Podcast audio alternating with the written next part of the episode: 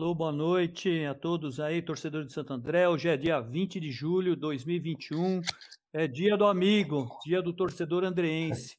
E hoje nós estamos recebendo aí dois ilustres torcedores fanáticos aí.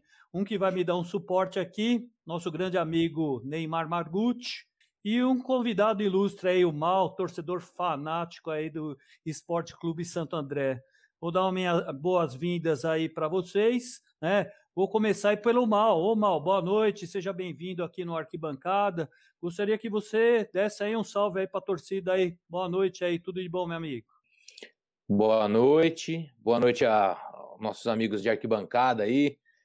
É, estamos numa, num, num, momento que fazia tempo, né? A gente não, não, não, vivia aí disputando, em plena disputa de um, de um brasileirão, que a gente tanto, tanto tempo a gente sonhava em voltar para a competição nacional assunto é o que não nos falta, né? Mas é, eu sinto que está todo mundo meio que com o freio de mão um pouco puxado, né? Nessa, nessa competição. Não é a mesma coisa a gente acompanhar a distância, sem estar presente. É claro que a gente fica feliz de ver o nosso time em campo, mas acho que está todo mundo não tão contente quanto estaria se, se a gente já estivesse aí podendo acompanhar isso dentro de campo o que a gente espera aí que, se Deus quiser, se tudo der certo, se a ciência permitir, que o ano que vem, pelo menos, a gente já possa voltar a ver o Paulistão. Agradeço aí o convite, eu tenho acompanhado já alguns programas, né? Participo aí de vez em quando mandando umas perguntas. Eu vi a semana passada, ainda mandei pro o Fleming, tá que eu, eu, eu vira e mexe, eu encontro o Fleming em Itanhaém, ainda mandei um alô para ele aí. E é um grande prazer participar, principalmente hoje, o, o dia do, do, dos amigos né, e das amigas. Uma celebração que começou lá na Argentina. É engraçado isso aí, os nossos amigos argentinos sempre comemoravam isso, a gente nunca entendia. É, agora isso é uma coisa que chegou no Brasil também. Acho que é sempre bom, né? Celebrar amizade e coisa boa é sempre melhor do que celebrar coisas ruins. Ô Mal, só aproveitando aí um gancho, e ontem foi o dia do futebol também, né? Pois é, o, melhor amigo do, do, do, dos homens e das mulheres, talvez mais do que os cachorros, eu diria. Boa, vamos passar a bola com o nosso amigo Neymar. Neymar, boa noite, seja bem-vindo aí novamente aí no Arquibancada, né? Nós hoje estamos recebendo aí o nosso amigo aí, o Maurício Nosnica, né? Você que está fazendo aí companhia aí para a gente na live. Também a gente tem muita história aí para contar. Vamos encher o Maurício de pergunta, né? Então, com certeza não falta, porque o Maurício tem, uma história muito bacana. E você sabe que a gente, né, tá lá no dia a dia, lá na arquibancada, e às vezes não tem, assim, a oportunidade, né, de a gente conversar mais a fundo de como começou a história, como se conheceu. A gente vê o grupinho de pessoas lá na arquibancada, né, mas muita história você não sabe. E tá aí hoje aí, com a internet, com as lives, a gente tem a oportunidade de conhecer um pouquinho da história de cada um, né. E é para isso que a gente conseguiu aí fazer o arquibancada, né? E pela live. Então eu queria aí que você desse um salve aí, né? Para toda a torcida do Santo André e vamos aí preencher aí o, o Maurício com umas perguntas aí para a gente saber um pouquinho das histórias aí de cada um, não é mesmo, meu amigo? É isso aí. Boa noite, Roberto. Boa noite, Mal. Boa noite, galera aí do, do Arquibancada. É, é um grande prazer estar aqui. Obrigado aí pelo, pelo convite. E agradecer o Mal também. O Mal, não sei se ele vai lembrar, mas há uns dois, dois ou três anos atrás, quando eu voltei a estar tá mais presente na arquibancada, o Mal foi o primeiro cara que foi me procurou, foi lá, me, me, me, deu, me deu as mãos, lá, me deu um abraço, falou: ó, seja bem-vindo aí e tal. Então, é, tá lembrado disso aí, Mal? Lembro. Lembro porque então, assim. É gratidão, porque eu muito tempo, eu tinha. Eu acho que eu fiquei uns quatro anos sem ir pro Brunão. Não, uns três anos sem ir pro Brunão. É... Não, acho que quatro. Acho que a última vez que eu tinha ido pro Brunão, acho que nem barba eu tinha. a última vez que eu tinha ido pro Brunão. Aí eu comecei a voltar aí nos jogos do, do Sub-20 ou do Sub-17, não lembro. E comecei a ficar mais perto ali do pessoal, e aí o Maurício foi o primeiro que foi lá me cumprimentar, me dar as boas-vindas aí, então eu tenho gratidão enorme aí pelo mal, grande, grande torcedor andreense e compositor aí de, de várias músicas sobre o nosso time. Valeu. Mas eu lembro disso sim, Neymar, eu, e eu acho que esse é uma, uma característica que a nossa arquibancada tem que eu valorizo demais, né? É, eu, eu, eu, eu torço pro Santo André, mas eu, eu sou muito apaixonado por futebol. E eu frequento arquibancadas, principalmente do interior de São Paulo, assim, eu gosto muito de, de conhecer estádio, de assistir outros jogos, né? E, mas eu, e aí não é porque a gente torce para o Santo André, não, mas é, são poucas as arquibancadas que eu acho que são tão acolhedoras e como as nossas, sabe? É, e, eu, e assim, isso é uma coisa que eu sempre faço questão de fazer, principalmente com, com quem você já estava o dia que eu fui falar com você, eu lembro, você já estava indo direto, já a hora que o cara começa a ir no sub-17, no sub-20, eu falo, bom, esse aí já, já passou para o lado de cá, né? Para o lado do, daqueles que ficam malucos. E eu sempre acho importante ter essa, esse acolhimento mesmo, trocar essa ideia, né? Porque o, a nossa sociedade atualmente ela perdeu os espaços coletivos, é, ou não vou dizer que perdeu, mas eles se transformaram, né? E a gente acabou esquecendo que, que a gente é um ser coletivo, né? Então, é, nós temos poucas praças, poucos ambientes em que as pessoas se encontrem e possam é, reforçar os seus laços com os seus vizinhos, amigos, né? E o, e o estádio eu acho que é o último deles, né?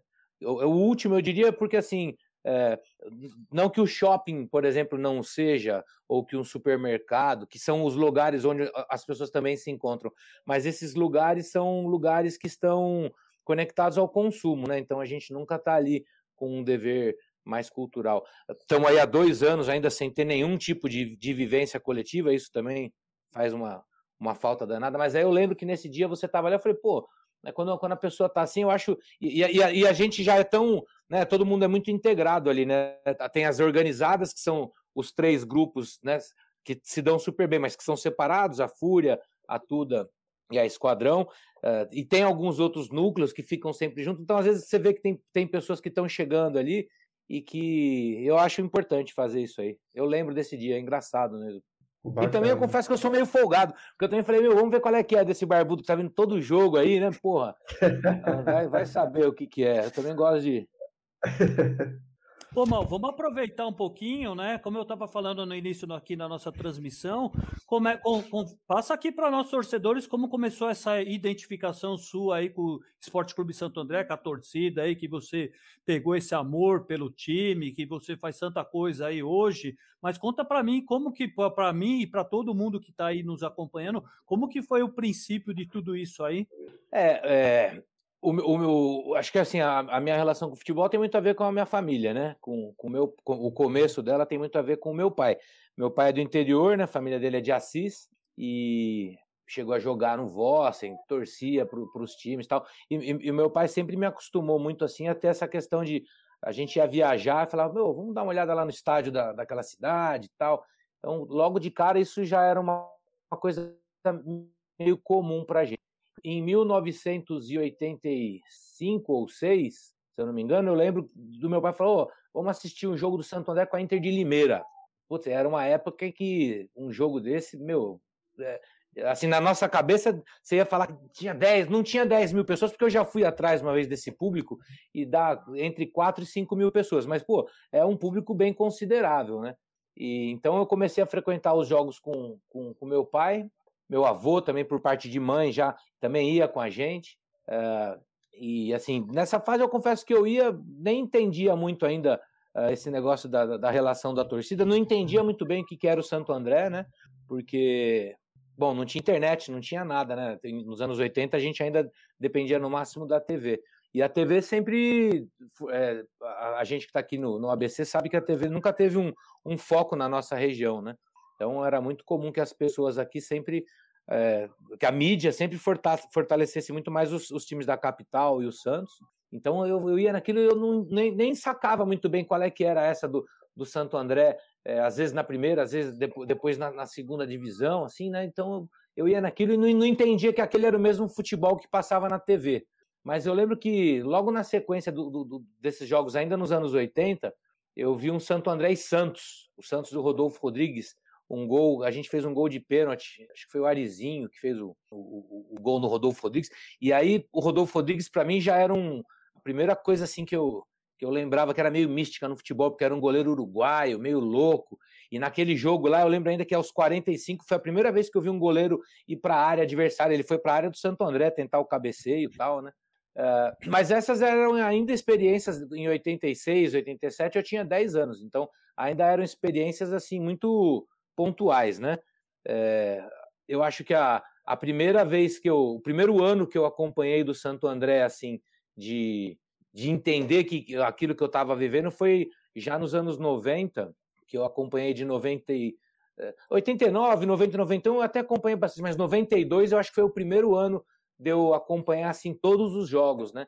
E eu lembro que nessa época tinha duas coisas assim que, que, que, que marcam também. Uma era o Borracha, né? Que para quem era criança, o Borracha era um cara meio esquisito, assim, porque era um senhor negro de idade, é, andava com um terno meio desse do, do, estilo meio de samba, assim. Eu nunca gostei muito de samba. E ele vinha e entregava uma medalhinha religiosa, assim, né? Eu também nunca gostei muito de, de religião, mas, porra, era uma figura, assim, tal, né? Então ele era uma coisa que, que me marcava. Uma segunda coisa que marcava demais nessa época é porque os jogos do Santo André, como ainda hoje, nem sempre eles são bonitos de se ver, né? São jogos mais truncados, mais aguerridos. E aí, quando o jogo pegava, ficava meio, no, meio morto, assim, alguém levantava e gritava um Horaci, senta aqui, né? Que era um, a mexida com o nosso maqueiro, que fazia parte dos Gigantes do Ringue, né? Que era o, ele era um personagem também no Gigantes do Ringue, era, ele era o assistente dos lutadores que passava limão na cara dos caras. E ele era maqueiro no Santo André. É, então, essas duas coisas eram bem curiosas assim para mim. E uma, uma, terceira, que essa eu gosto de, de, de, lembrar e homenagear, porque ainda está aí presente com a gente sempre, era um senhor que ficava ali de bracinho cruzado, baixinho, assim, ficava junto das torcidas, da, da, da, junto das bandeiras ali da Tuda, né? E quando, eh, com 12, 11, 12, 13 anos ainda, eu lembro que pô, eh, as bandeiras da Tuda eram gigantes, né? Fedidas pra caramba, fedia mijo, água tal. E eu lembro de um jogo específico, aquele, São, aquele Santo André 3 a 3 contra o São Paulo. São Paulo de, já tinha Ronaldão, Mário Tilico, era um baita time do São Paulo. Naquele ano que, que tem a, a divisão entre a 1 e a 2, né? Alguns torcedores é, gostam até de, de, provocar dizendo que foi o ano que o São Paulo caiu, mas né, não foi, porque já tinha essa, essa determinação no regulamento. Foi o ano que o São Paulo vem disputar a 2. E o São Paulo faz 2 a 0 no Santo André, o Santo André vira 3 a 2 e o São Paulo empata 3 a 3 E naquele dia eu lembro de eu chegar para esse senhor, que era o Ovídio, né? Falar, ô, posso segurar as bandeiras aí um pouquinho? E aí eu e meu irmão, puta, aquela bandeira pesada, segurava aqui, aquilo tá. Então, essas coisas, é, é, é, esses primeiros fatos, eu considero que foram assim os fatos que me fizeram, como criança, ainda gostar do Santo André, né?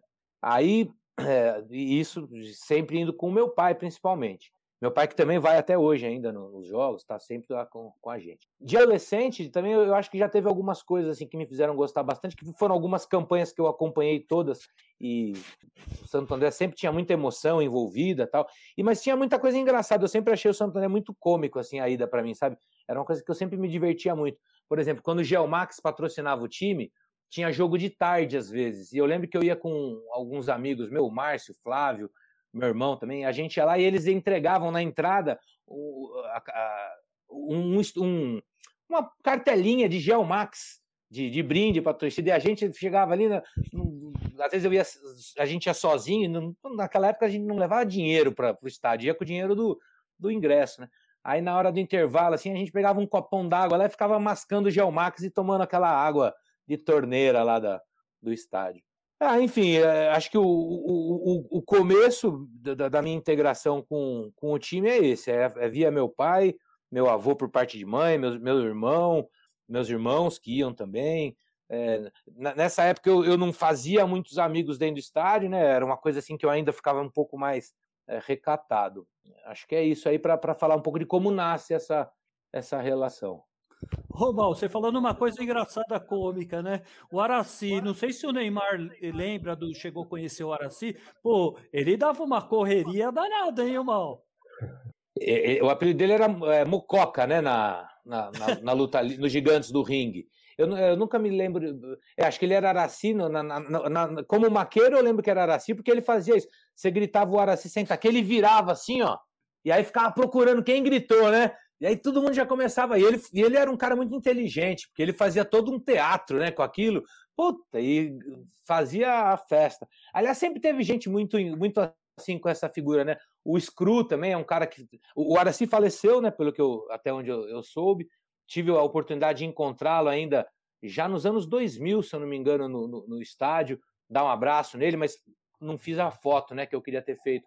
Nunca mais eu encontrei o Borracha, que também faleceu, mas esse depois que, que teve a grande história, né? Coitado. É, a gente, aliás, depois a gente vai falar da minha banda que canta sobre o Santo André e tal, mas já dando uma, um, um, um spoiler aí, é, uma das músicas que a gente tá para gravar agora é sobre o Borracha, e que conta um pouco dessa trajetória dele, né? E que faz um paralelo com. Puta, como é, como é foda a gente morar num, num país que tem tanta desigualdade social e tanta pobreza ainda, né? Porque o Borracha era um cara muito humilde, vivia daquilo, vivia da torcida, de fazer bico, de fazer trabalho aqui e ali, e um dia um, algum filho da mãe do São Caetano fez uma proposta indecorosa para ele, prometeu dinheiros e mais dinheiros para ele é, alavancar a torcida do, do, do, do, São Caetano, que nem tinha torcida, né? Na verdade, acho que era o Saad ainda, se bobear. Agora até preciso lembrar, acho que era o Saad, isso mesmo. E ele caiu nesse conto e foi lá tentar fazer esse trabalho. Putz, né? Aí ele acabou, acabou que não deu certo lá, não deu certo aqui, que aí ninguém queria saber mais dele, e ele então ficou meio na, na, amargura, assim. Esse também faleceu e eu também perdi a oportunidade. E o Screw que eu ia, que eu estava falando aí, também era outra figuraça, que também já faleceu, né? Que são, tá em quase em vários pôsteres do Santo André, aí você encontra a figura dele, né? Ele era um auxiliar geral, roupeiro, é, um, um, faz tudo aí na, no nosso time. O nosso time então sempre teve essas essas figurinhas. Tem um outro que eu adoro, que é o Miguel. Esse está vivo ainda. O Miguel era o massagista. Uh, vive na Oliveira Lima ainda. E também esse ainda de vez em quando vai nos jogos.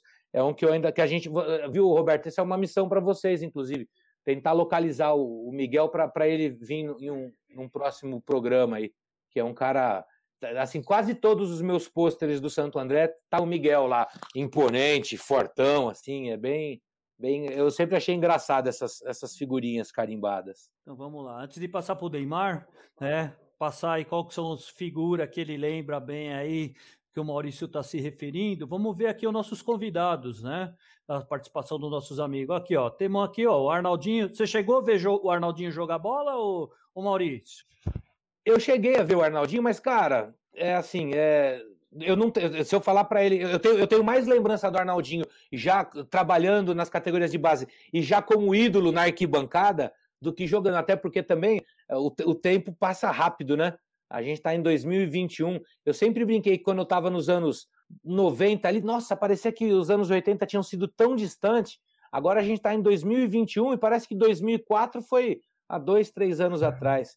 Mas o Arnaldinho é um dos caras que é uma, eu, eu colocaria também nesse rol de figuras, porque além de um baita jogador de um craque, meu, é um cara que é fora de série, assim, sabe?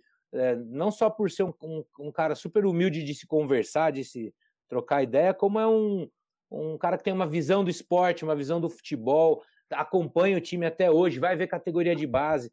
Eu sempre brinco com, com, com os amigos de, que torcem para outros times que esse tipo de, de figura não, não existe em qualquer lugar, não.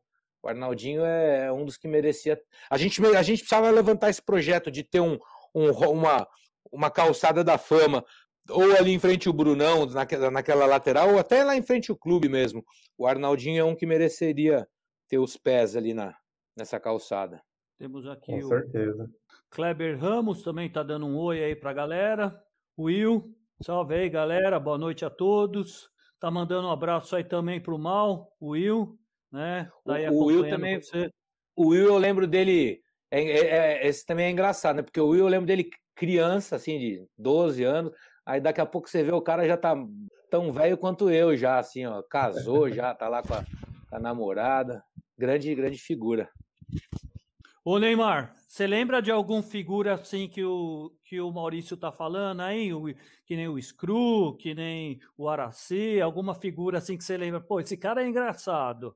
Não, é, então, eu, eu comecei aí no Brunão, é, o meu tio que morava com a gente aqui, ele que me levava no Brunão, porque ele ficava assistindo os jogos aqui em casa, É, e eu ficava assistindo os jogos com ele. E aí eu via aquelas bandeiras lá, né, na, na arquibancada, e eu falava, pô, tio, me leva no campo, né, me leva no campo.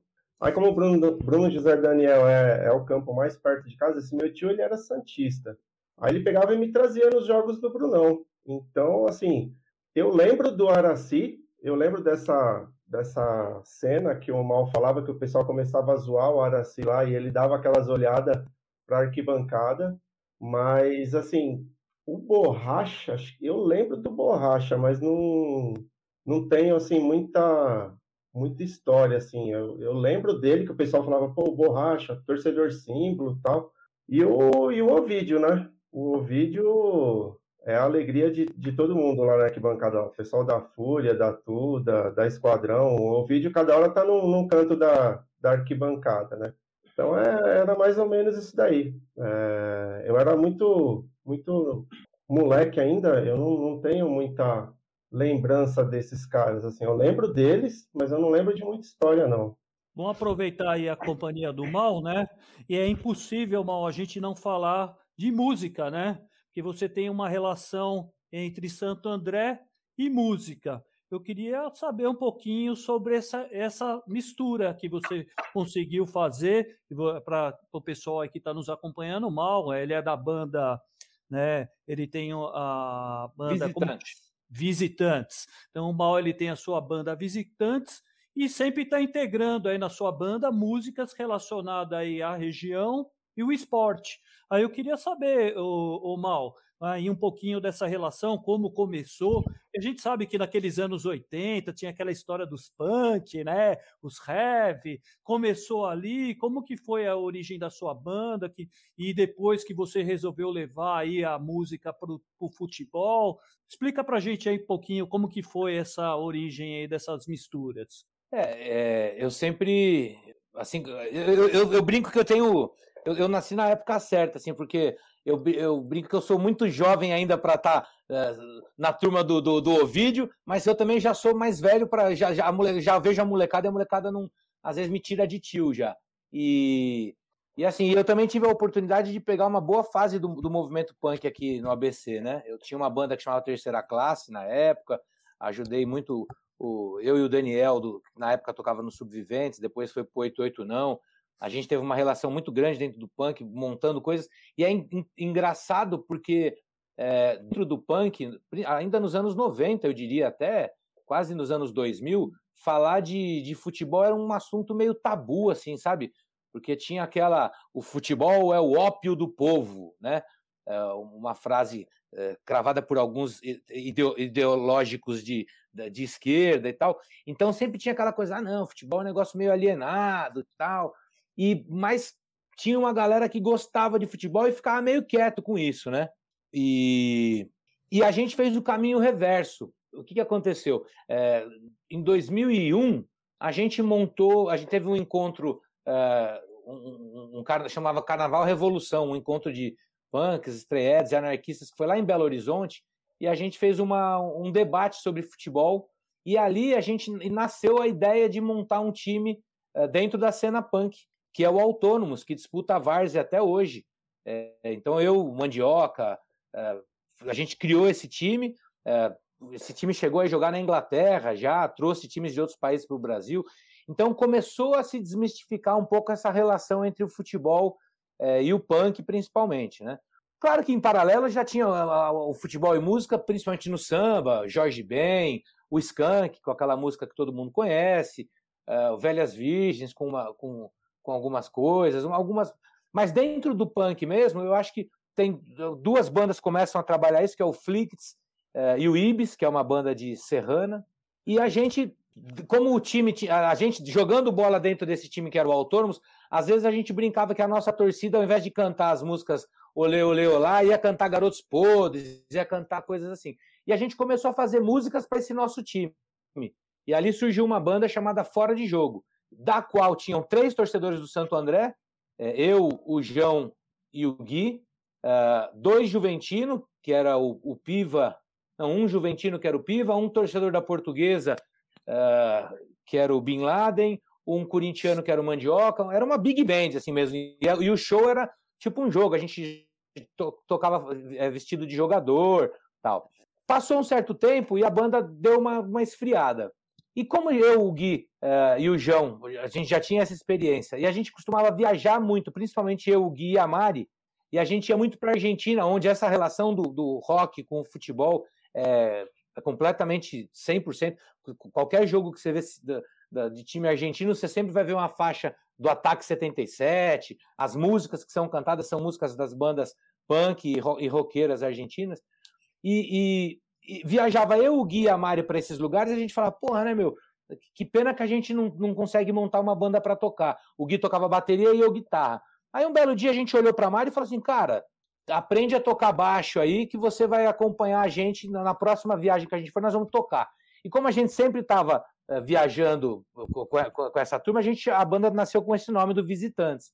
E a ideia era uma coisa bem. É, né, a gente está acostumado a, a, ouvir fora do Brasil falado sobre o Rio de Janeiro, sobre as praias do litoral, do, principalmente do Nordeste, é, ou a pujança de São Paulo. E a gente começou a fazer músicas que falassem só sobre Santo André basicamente só sobre o time, sobre a torcida e um pouco sobre a cidade.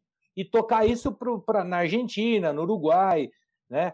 É, para esse para um público de, de, de, moleques de subúrbio, né? O pibes de barrio, que eles costumam dizer, os amigos até lá do Doble Força. E aí, quando a gente chegou uma hora aqui no Brasil, a gente falou: ah, vamos gravar um CDzinho, né? E aí a gente gravou o primeiro CD é, com músicas que falavam sobre isso. Então tem o hino do Santo André, tem uma música que fala sobre os jogos fora de casa, uma homenagem à Dona Tosca, da Dona Tosca, que, que havia falecido naquele ano tal. Então foi assim que surgiu. Eu, o Gui Mari primeiro, depois o João veio fazer parte, agora a, a, a, a banda até abriu um pouco e tem um, uma outra turminha, uh, o Nelson participa, o André Biazon participa, quero ver se o Ovidio vai cantar lá um dia também. A gente sempre abre e convida todo, para todo mundo isso. E, e, e, assim, né? A gente já tá, gravou três CDs já. Estamos com o quarto pronto, só esperando a pandemia baixar um pouquinho ainda para a gente ir para estúdio, que a gente fica meio receoso, né? Porque é um lugar fechado e tal. E, e acho que o grande prêmio para nós foi na final lá contra a Inter, né? A final de 2019 da Série A2. Pô, a hora que subiu a taça, subiu com o nosso hino, com a nossa gravação, e não com a gravação original do hino. Então, meu, eu até brinco com os caras, falar, ah, já, já podemos aposentar a banda, já porque a, a, a grande missão já, já foi resolvida, já foi entregue. Você quer fazer uma pergunta aí para o Maurício com relação às músicas dele e a identificação dele com a música e o Esporte Clube Santo André, Neymar? Então, é, era bem isso que eu ia perguntar para o Mal. É, a gente se acostumou aí no, nos jogos do Santo André, nos últimos, e antes do time entrar em campo, às vezes até com o time entrando em campo, tá tocando as músicas do, do visitantes. Qual que é a sensação que você tem quando você vê o, o time do seu coração entrar em campo com a sua música? Ah, Neymar, é, meu, pra gente é super legal, né? Assim, é um negócio que eu nem esperava muito, para falar a verdade. Porque é, a gente, primeiro, né, que a, a gente, em, embora eu tenha é, grande admiração pelo trabalho que o, que o Sidney Riqueto está fazendo, à, à frente do Santo André. É, a gente, mas a gente nunca teve nenhum tipo de rabo preso, entendeu? Nunca.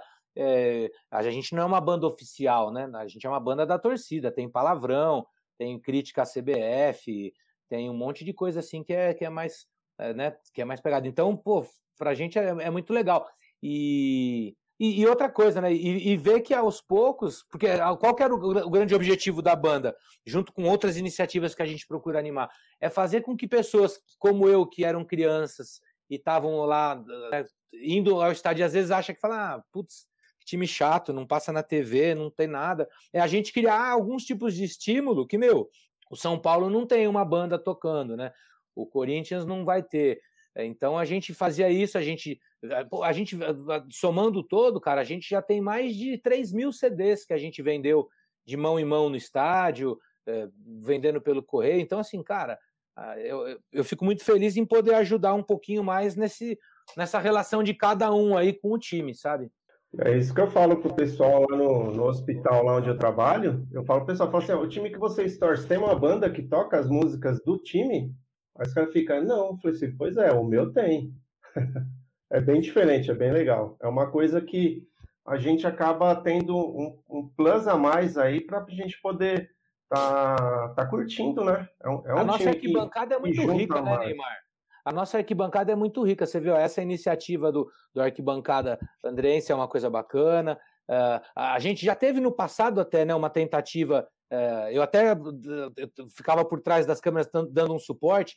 A gente teve uma, outra iniciativa com o Bachega, o Belotti e o, e o Crica, é, né, que é, de tentar fazer também um, uma série de resgates, mais dos jogadores e tal. É, a gente tem as próprias organizadas, que são um grupo importante, a gente tem a Ramalhonautas, que é um outro grupo também diferenciado, né, na questão do levantamento histórico do time. A gente tem agora o Doug, que até está comentando aí, ó, que é o Daniel Andrade. O Doug está fazendo um trabalho bem legal, buscando o acervo de fotos e imagens antigas do Santo André. Eu, então, assim, é, eu acho que a participação da nossa torcida ela vai além do, do apoio ao time, sabe? Ela faz um trabalho mesmo de. Sem contar os dois livros, né? Que a Ramalhonautas publicou o primeiro, agora o Vlad publicou o segundo. A gente tem mais três livros aí sendo desenvolvidos em, em projetos diferentes, né? Tem é, desde um almanac que o Bachega está tá já desenvolvendo, um outro livro sobre 81, que também era, assim, talvez se não tivesse a pandemia, até teria saído esse ano, é, e um livro sobre o Ferreira também, que está sendo trabalhado, enfim. A nossa arquibancada ela é muito rica, eu nem acho que o visitante seja a única coisa. Eu sempre faço muita questão de valorizar o trabalho da, da Fúria, a Fúria, quando a Tuda deu uma certa é, diminuída, assim, e é natural que isso aconteça com as torcidas, a Fúria foi a torcida que abraçou e segurou a nossa arquibancada por um tempão, né? Aí apareceu a Esquadrão, que também faz um trabalho legal para quem gosta do, do, do, jeito argentino de torcer, das barras, né? A Tuda voltando é gostoso, porque faz um. É, reserva um espaço para um público que não é tão molecada, que não quer, às vezes, estar tanto na, só na bagunça ali, da, da, das organizadas mais tradicionais, e acaba tendo esse espaço na, na, na Tuda. Agora está vindo uma torcida nova aí, né? A, a, a Máfia Azul. Então eu acho que a nossa arquibancada ela é muito criativa e muito participativa. Também concordo com você, eu endosso aí embaixo aí as suas palavras, viu, Mal? Eu acho que realmente a gente tem muito pessoal de potencial aí nas nossas arquibancadas. A torcida, você vê que, que eles têm é, a, a, palavra deles lá. Eles, você vê esse final de semana mesmo, não sei se vocês chegaram a acompanhar, a Fúria Andrense foi lá no hotel para receber a delegação do Esporte Clube Santo André. Então isso é muito bacana, orgulha bastante a gente. Então você vê o quanto o, o, existe um esforço do próprio torcedor à, sua maneira, né? E ele faz de em fazer em valer esse grito dele, em querer de alguma maneira se expressar para chegar no torcedor, para chegar, para elevar o nosso nome, né? Isso é muito bacana. Não é mesmo? E o trabalho que você está fazendo também, viu, Roberto? Isso também a gente tem que lembrar. Um trabalho aí de formiguinha, que às vezes não é uma coisa. É, mas o trabalho, por exemplo, de resgate das camisas e, e, de lançar as versões retrô. Pô, a nossa arquibancada está muito bonita, né? A gente vê uh, o pessoal usando as camisas do, do, de, que foram resgatadas aí, né? Que a gente, infelizmente, já não acha mais as originais, mas esse acesso a quem não, não teve a original de adquirir uma camisa uh, retrô, que é feita, obviamente, né, sem nenhum interesse comercial. É uma coisa só realmente, aliás, a, a preços uh, super convidativos. E não só isso, as flâmulas, as bandeiras, tudo que você tem feito aí, Roberto, é, é um trabalho também bastante louvável. E, e sem me esquecer também é, do Joel, que criou o primeiro museu do, do, do Ramalhão, né? Que também, uhum. assim que passar essa pandemia aí, o, até o presidente, o Sidney, tá para agendado uma visita lá. É, e, cara, o Joel, eu até brinco, eu falei, chegou uma hora que ele ficou meio maluco, assim. Ele, outro dia ele me ligou falando que tinha comprado um ônibus. Eu até assustei, eu falei, meu Deus do céu, ele comprou. Aí eu entendi que era um ônibus miniatura tal. Mas por um momento eu até achei que ele tinha comprado um ônibus mesmo. Pois é, ele, ele, inclusive ele liga aqui, eu tenho bastante contato aproximado aí com o Joel, e a cada dia ele coloca uma foto lá, ele coloca uma bandeira, ele coloca alguma coisa, ele passa aqui pra gente com o maior orgulho. Pô, eu fico muito feliz, cara, porque você sabe que o cara ali faz com amor, né? E a gente realmente sente falta, né? Quem sabe um dia, né? Acho que o Roberto travou. Quem sabe um dia a gente se encontra aqui na arquibancada? Não, Mal, eu, eu acho também, assim, é, é, é, muito legal o pessoal tá, tá fazendo todo esse trabalho que tem em volta, né? Que nem o Vlad lançou um livro, o Ramalhonautas lançou, também lançou um anterior. É, você está resgatando aí essas coisas, aí tem a banda, tem as músicas, e a gente tem que, a gente tem muito pouco vídeo, né? Infelizmente a gente tem muito pouco acervo em vídeo, em imagem. É uma coisa que eu não sei se é possível a gente conseguir alguma coisa ou a gente fazer um vídeo sobre a história do Santo André, né? Porque é uma coisa que a gente tem que estar tá, é, disponibilizando para o pessoal que vai vir depois da gente, né? então tem muita, tem muita molecada que precisa conhecer melhor a história do time, né? É, os times históricos, os jogadores históricos que a gente teve. Então a gente tem que. Isso daí depende da gente, né? A gente tem que correr atrás aí, tentar juntar uma galera e estar tá formulando tudo isso daí, né? Quanto mais é, acervo, mais história a gente puder estar tá passando para essa, essa nova geração que vai vir aí, são os novos torcedores que vão estar tá enchendo a nossa arquibancada, né? É, e, e é um desafio muito grande, né, Neymar? Porque eu, assim, eu acho que o brasileiro, principalmente essa molecada que vem aí, vem com outra relação com o futebol, né? É um pessoal que já não curte mais o futebol é, do jeito que, Brasileiro, né? Minha, é, o brasileiro em geral. Não, não curte como a minha geração, como a geração mais antiga, até, essas, até a geração que ainda estava ali nos anos 90 curtindo. Essa, essa, essa moçada, até diferente das gerações anteriores que a gente já reclamava, falando, é, esses moleques gostam do Real Madrid, do Manchester, do Barcelona. Eu vejo que essa atual moçada aí não gosta de futebol. Claro, não é, uma, não é, uma, não é geral, mas é, é uma relação diferente, é uma relação uh, mais distante, que até gosta de assistir, ou vai num jogo como se fosse um programa, mas não fica nessa de ter a tabelinha anotando. De, eh, são poucos os casos dessa, dessa, dessa juventude. E acho que você está certo, esse trabalho é, um, é uma responsabilidade nossa de incentivar, né, de, de mostrar, de apresentar motivos, porque também ninguém ninguém quer ir para. Né, a gente às vezes acha que esse discurso, não, é sofrido, vamos lá. Esse discurso não convence, né, a, é, é, ele, ele, ele é divertido para nós, mas eu acho que a gente tem que sempre buscar é, motivos para mostrar que a nossa arquibancada está sempre aberta para pessoas novas. Né? Com certeza, com certeza. É, eu acho importante também, é, assim, a questão da, da gente estar tá apoiando mais o pessoal. Ó, oh, Roberto voltou. e aí, Roberto, congelou e voltou agora? Não, não é aqui então. Caiu meu sinal aqui de internet, peço desculpa aí. Infelizmente, a gente está no mundo moderno, mas com muitas falhas ainda, né? E li, literalmente caiu aqui minha conexão. E vamos, eu vou quero continuar aí o assunto, né? Não sei onde nós paramos, que eu tenho aqui uma surpresa para o Maurício, né? Então a Opa. gente está falando, estamos falando de música, né? E eu queria aqui falar um pouquinho, fazer aqui uma conhecer um pouquinho da banda do Mal, né? Vamos ouvir aí um, um vídeo aí do Mal? Posso rodar? Manda brasa. Ele tá, tá bem baixinho aí, Roberto. Não sei se você tem que mexer no, no áudio. Esse rapaz que está aparecendo é o Márcio. Inclusive, essas fotos, parte delas estão na, na, no livro do Vlad. Esse é, é um rapaz que faleceu no, em 2005, um ano depois da, da conquista da Copa do Brasil. Para nós aqui, o áudio praticamente não está saindo, Roberto. Não sei se. Acho que é para geral. Eu vou, eu vou, falando em cima aqui. Na verdade, essa, isso é um clipe que a gente fez da, de uma música que fala sobre a, a conquista de 2004, né? E Acho que é, é, esse acho que é, sem dúvida é o grande momento do, do, do, nosso time, né, Neymar? Acho que todo mundo sabe que, que, a, é. que para nós acho que não tem. E eu, e eu lembro que no, no, dia eu tive a oportunidade não só de ir.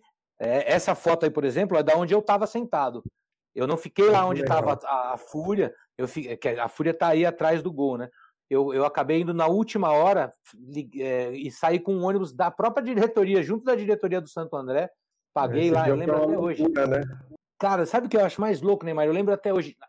Tudo bem que você vai falar, são 17 anos, mas a gente pagou 50 reais e era o, o ingresso e o ônibus. E, e assim, ficamos na, num lugar bacana e depois, por sorte, eu pude invadir o Maracanã, invadir o campo, né? Então, além de tudo, tem uma história aí que é, é eu, meu pai, o, a gente praticamente carregou a, a, a taça junto com, com o Pericles Chamusca e a, o Tássio. Esse daí foi um novo, foi um novo um videoclipe, um novo videoclipe que vocês fizeram, né? Sobre a em cima da então, música, né?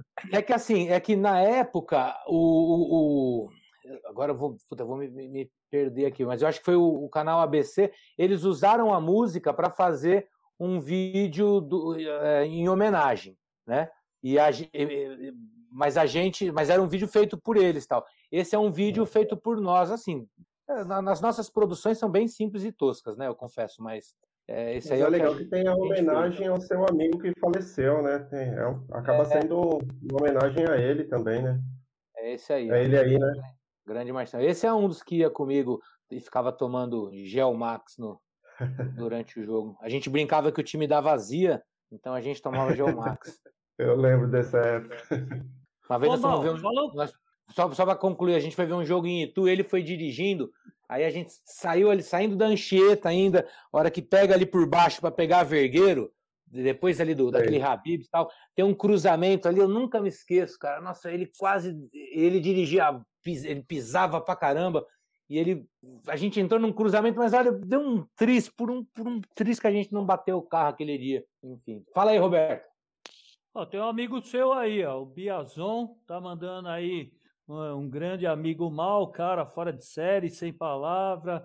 Visitante tem que tocar todo jogo do Ramalhão no Brunão. Amigo Neymar, gente boa, saudade da arquibancada. Tá aí dando um salve aí para vocês aí. O André é outro fora de série também, né? O André é o que grita ali nessa música aí, tem um chupa Galvão. Como, como, como a gente, a gente por, pelos contratos firmados, não podemos falar palavrão, a gente chamou o André. É brincadeira, mas ele, ele, já, ele já sabe que ele vai ter que gravar o próximo disco com a gente também. O André também está em todas, e o André é um dos que. A gente tem um núcleozinho meio roqueiro ali do, do, do nosso grupo. O, André tem, inclusive, a, a, camisa e a faixa ligada ao Toca Raul, com o distintivo do Santo André, né? E a gente está até meio chateado hoje, porque hoje faleceu o Roberto Seixas, que é o maior cover do, do Raul. Mas eu não, não sei se é o maior, mas é pelo menos o que a gente aqui do ABC tem a maior proximidade e tal. Era um cara super bacana. Mas um abraço para ele aí, André. Ô, Mal, e as letras da música? É você mesmo que compõe?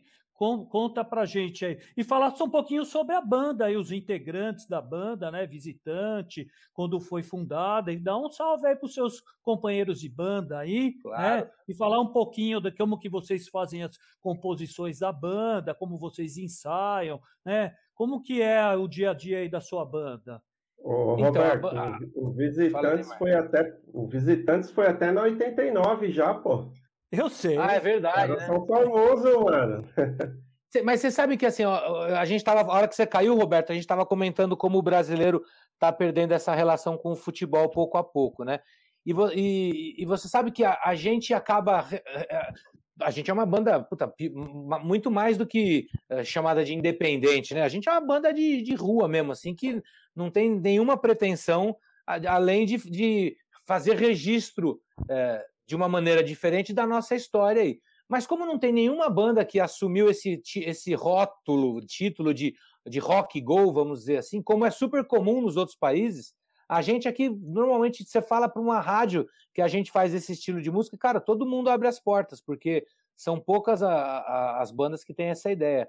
É, a, a, banda, a, nesse momento, a gente está meio em pause, né, junto com a, com a, pandemia, mas a banda é o Gui na bateria, acho que todo mundo também conhece, é, o João na guitarra, a Mari no baixo, o Ale Bachega agora está prometendo aí fazer um, um, uma guitarra, é, eu faço guitarra também e, e, os vocais, todo mundo canta ao, ao mesmo tempo, é, o André Biazon também participou, o Matheus também vai, falou que vai participar, Nelson participa. A banda, como eu disse, é, não é. A ideia é essa mesmo, é sempre estar tá bem aberta, sabe? Uh, e as letras são um registro histórico, né? Claro que contextualizado, mas de uma maneira diferente. Então, uh, a gente já fez a música do Araci, né? Tem a música para ele. A gente uh, fez uma música em homenagem ao Diogão, da Fúria. A gente tem uma música que, que fala mais um jogo no Brunão, que vai, vai narrando, então vai falando das pessoas, puta, olha ali o, o, o esquerdinha chegando de bike, olha uh, o, o Ayrton, o Ovídio. A gente, então a gente vai descrevendo muito o nosso dia a dia ali, né? É, eu, eu, brinco que é uma banda bem provinciana, assim. Tem o, uma, uma, outra letra chama Rock de Oliveira Lima, e aí Essa ela é brinca com, com, com, os, né, com os lugares que fizeram parte da nossa, da nossa vida aqui, é, desde o do Parque do Pedroso até o próprio Diário do Grande ABC, até a questão do nosso céu, que eu sempre posto essa foto nas redes sociais, né? Tiro foto do nosso céu com a petroquímica e falo, cara, o nosso céu tem mais cores, né? Esse céu iluminado. Que, e assim, tudo isso porque eu acho que a gente vive um, um problema ainda que o, até aquele jornalista, o Daniel, escreveu lá atrás do complexo da gata borralheira, né, sobre o ABC. E infelizmente eu sinto muito isso na nossa cidade. Eu acho que as pessoas têm muito pouca é, ligação, muito pouca emoção em, em, em, viver em Santo André. Não que a gente seja melhor do que ninguém, mas eu acho que cada lugar tem a sua história, as suas coisas, né? E o, o nasce para isso, para homenagear aquilo que a gente tem aqui, para criticar o que a gente vê de, de ruim também na, na cidade. É, eu acho que, que é, um, é um, um momento muito preocupante aí da história de Santo André, né? E do ABC como um todo. A, a, a gente já teve a debandada das indústrias, agora a gente viu aí essa semana a Casa Bahia deixando São Caetano, a cidade de São Caetano, o que também significa uma arrecadação para a cidade cada vez menor. E, mas nem por isso a gente tem que tentar lutar para a nossa felicidade, né? É, a banda tem também uma mensagem é, política, isso é bem clara, né? Quase todos os membros têm formação ideológica libertária, anarquista ou de extrema esquerda. Então, é um momento que para nós está muito difícil, né? A banda tem um discurso anti-homofobia, anti-preconceito, uh, e antimachismo.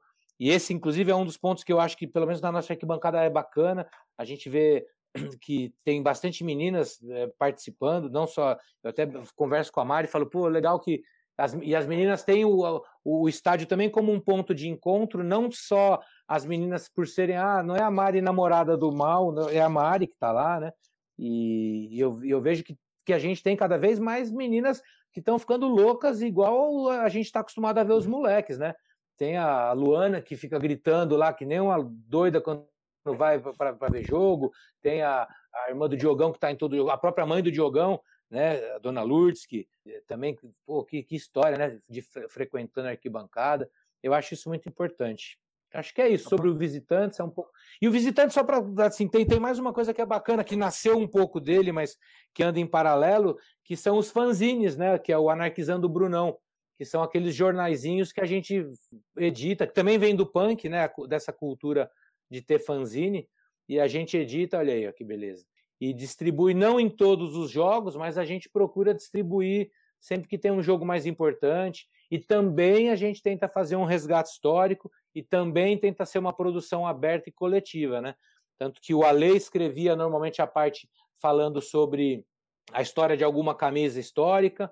O Belotti, a gente tinha o baú do Belotti, que ele resgatava histórias é, sobre, sobre o, o, Santo André. A gente entrevista um jogador ou ex-jogador. E, e, assim, e é, e é, muito louco, porque eu, eu também procuro dar sequência ao trabalho que as pessoas foram começando, né? O Krika, que faleceu também já há alguns anos, começou um trabalho super legal de fazer um registro documental da, das, das, nossas arquibancadas, né? Isso em algum momento a gente precisa até resgatar. O Krika, meu, ele fazia 200 fotos por jogo de pessoas que estavam lá sentadas na arquibancada, tal, tal. Ele, e ele tem esse registro que eu acho muito legal. E o Belotti, pô, né, meu, que é o cara que, assim, que me faz muita falta, porque era um, um amigão não só de arquibancada, mas de pós-jogo. Vivia, a gente sempre se falava depois dos jogos. E ele tinha, ele, ele, ele foi o primeiro cara que me a me fazer voltar, sabe, pô, vamos aproveitar e resgatar as histórias, então, não não a história uh, oficial, mas as histórias oficiosas, né? O aquilo que alguém me contou. Então, tanto que eu lembro que foi ele o primeiro cara que resgatou de um jeito mais dinâmico a história do nosso amistoso com o Independente da Argentina, e nós metemos uma sacola neles de 4 a 0 aqui no, no, no Jaçatuba, numa noite de, de terça-feira tal. Então eu procuro o fanzine é um jornalzinho para quem não sabe o que é um fanzine, é tipo um jornalzinho. A gente distribui gratuitamente no, no, na entrada dos jogos, no, antes do jogo começar. E tem lá bastante coisa sobre música, outras bandas que falam de rock também, que falam de futebol. Acho que aí deu um, um bom panorama sobre o Visitantes. É, eu tenho esse aqui, esse zine aqui. Me lembro bem você distribuindo lá na porta do Anacleto Campanella, tá? Isso aqui na Copa Paulista, no jogo contra o 15 de Piracicaba. Tem até o ingresso aqui, né? O ingresso do jogo. E lembro bem, inclusive, você até entregando para o seu Guido, né? Aquele torcedor que vem lá do interior de São Paulo, lá. É, não lembro bem agora o nome da cidade, agora me fala. Acho que é o Showa, não é? Não, não é o Showa. É, eu já fui na cidade dele. É, então, ele, ele vem, é, é, quase perto de São José do Rio Preto, a cidade dele, né? E ele vem, às vezes, com frequência, com frequência, assistir o jogo do Santander. Eu lembro você entregando. E tem aqui até uma notícia que a gente vem, né, o Mal? E lembra até com uma certa tristeza, né? Que você estava fazendo uma Não homenagem. É Depois eu falo. É, isso é um. Bom, então, é continuando aqui, né, Mal? Só para frisar aqui sobre esse jornalzinho aqui, né? Então você estava fazendo uma homenagem aqui ao jogador tá gaúcho. Tá Opa! Então, aí você estava aqui fazendo uma homenagem para o jogador gaúcho que veio a falecer. Você se recorda dessa reportagem? Jogador gaúcho que deu, chegou até a fazer uma entrevista com você?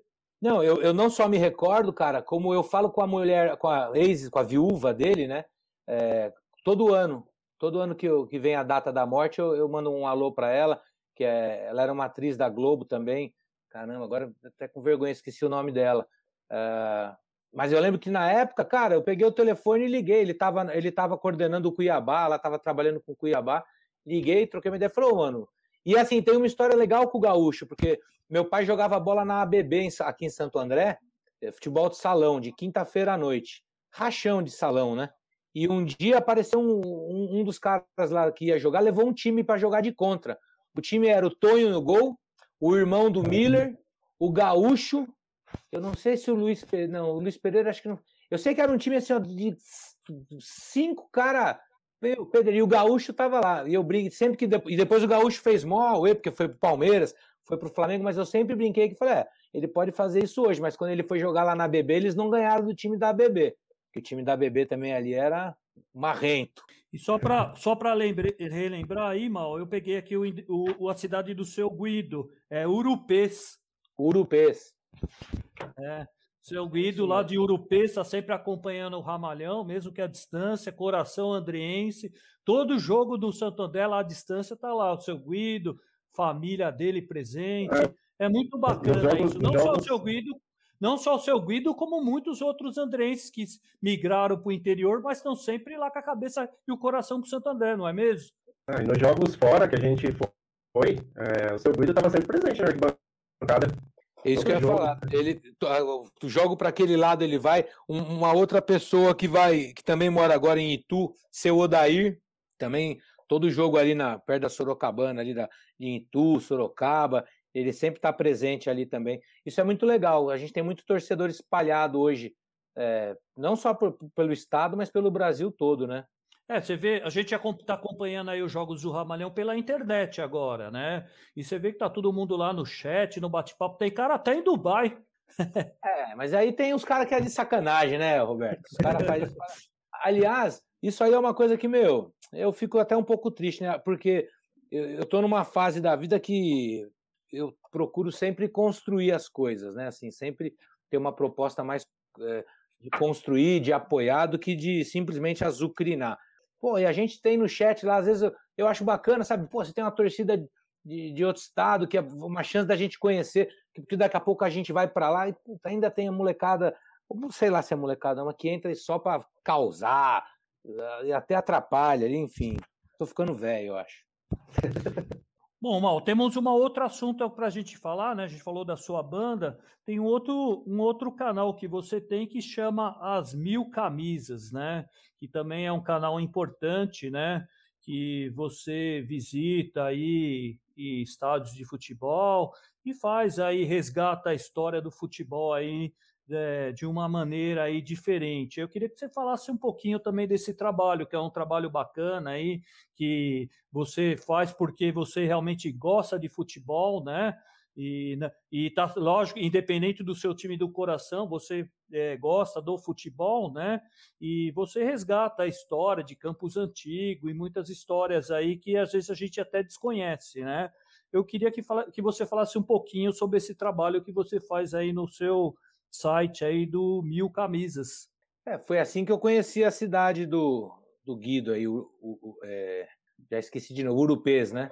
O estádio lá na. É, é, é um estádio. No, no, fim, a cidade é pequenininha, Urupês, o estádio fica lá na, na Baixada. Eu lembro que eu estava saindo de lá, ele falou: pô, eu moro aqui, passa aqui em casa. E a gente tinha acabado de sair já. Eu falei, cara, é, a ideia nasceu porque, assim como a gente tem o Santo André, eu acho que eu eu nunca acho que, que, que a, a, nossa realidade é melhor do que a de ninguém, né?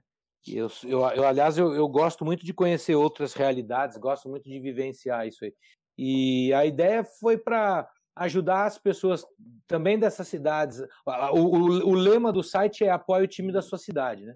Então ele sempre abre, eu sempre é óbvio que abro muita chance, muita coisa para o Santo André até lá, mas a ideia é, é apresentar estádios de cidades ou até de bairros, né? No caso do, do, futebol argentino, a gente rodou quase toda, toda Buenos Aires já, todos os estádios de bairro, e conhecendo gente. Na verdade, a ideia disso era para ir conhecendo outras pessoas que, como nós, gostam de, de futebol, mas que gostam de rock, que tem uma visão de mundo aí com um projeto mais coletivo.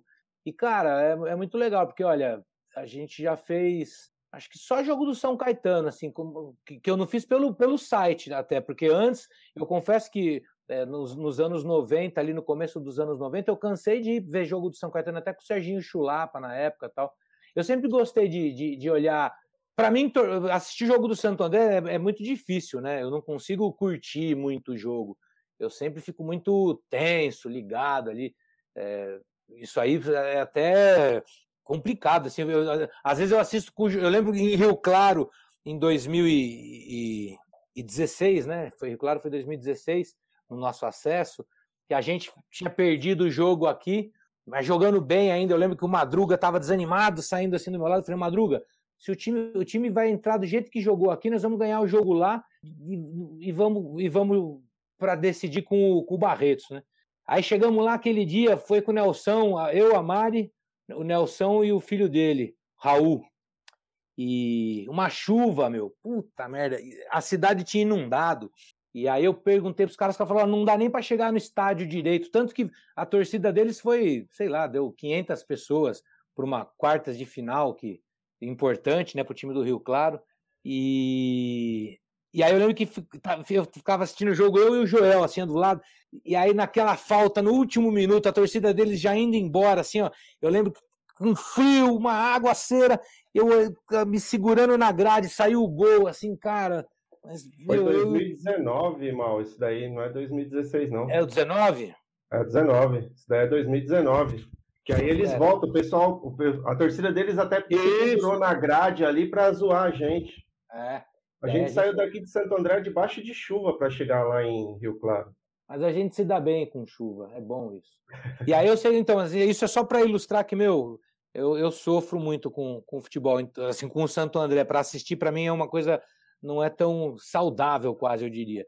E então eu aproveito, quando eu vou assistir um jogo, sei lá, do Velo Clube contra o Mogi Mirim, eu aproveito para ver o futebol mais relaxado, aí eu dou uma volta no estádio inteiro, converso com as pessoas, entrevisto, vejo o que é essa relação, porque aí eu estou mais tranquilo, não tô, normalmente não estou é, torcendo para nenhum time, né? Claro que às vezes pega um jogo muito decisivo e eu gosto de adotar um time, né? Falar, eu vou torcer para esse time ganhar aqui porque eu quero, mas torcer mesmo que nem para o Santo André é, é, até difícil e eu fico bravo, sabe? Às vezes a gente está lá no, no, nos grupos, lá o, o Vladimir reclama de uma coisa, eu falo, pô, Vlad, vai se ferrar, meu, só reclama. Ele já, porra, mal.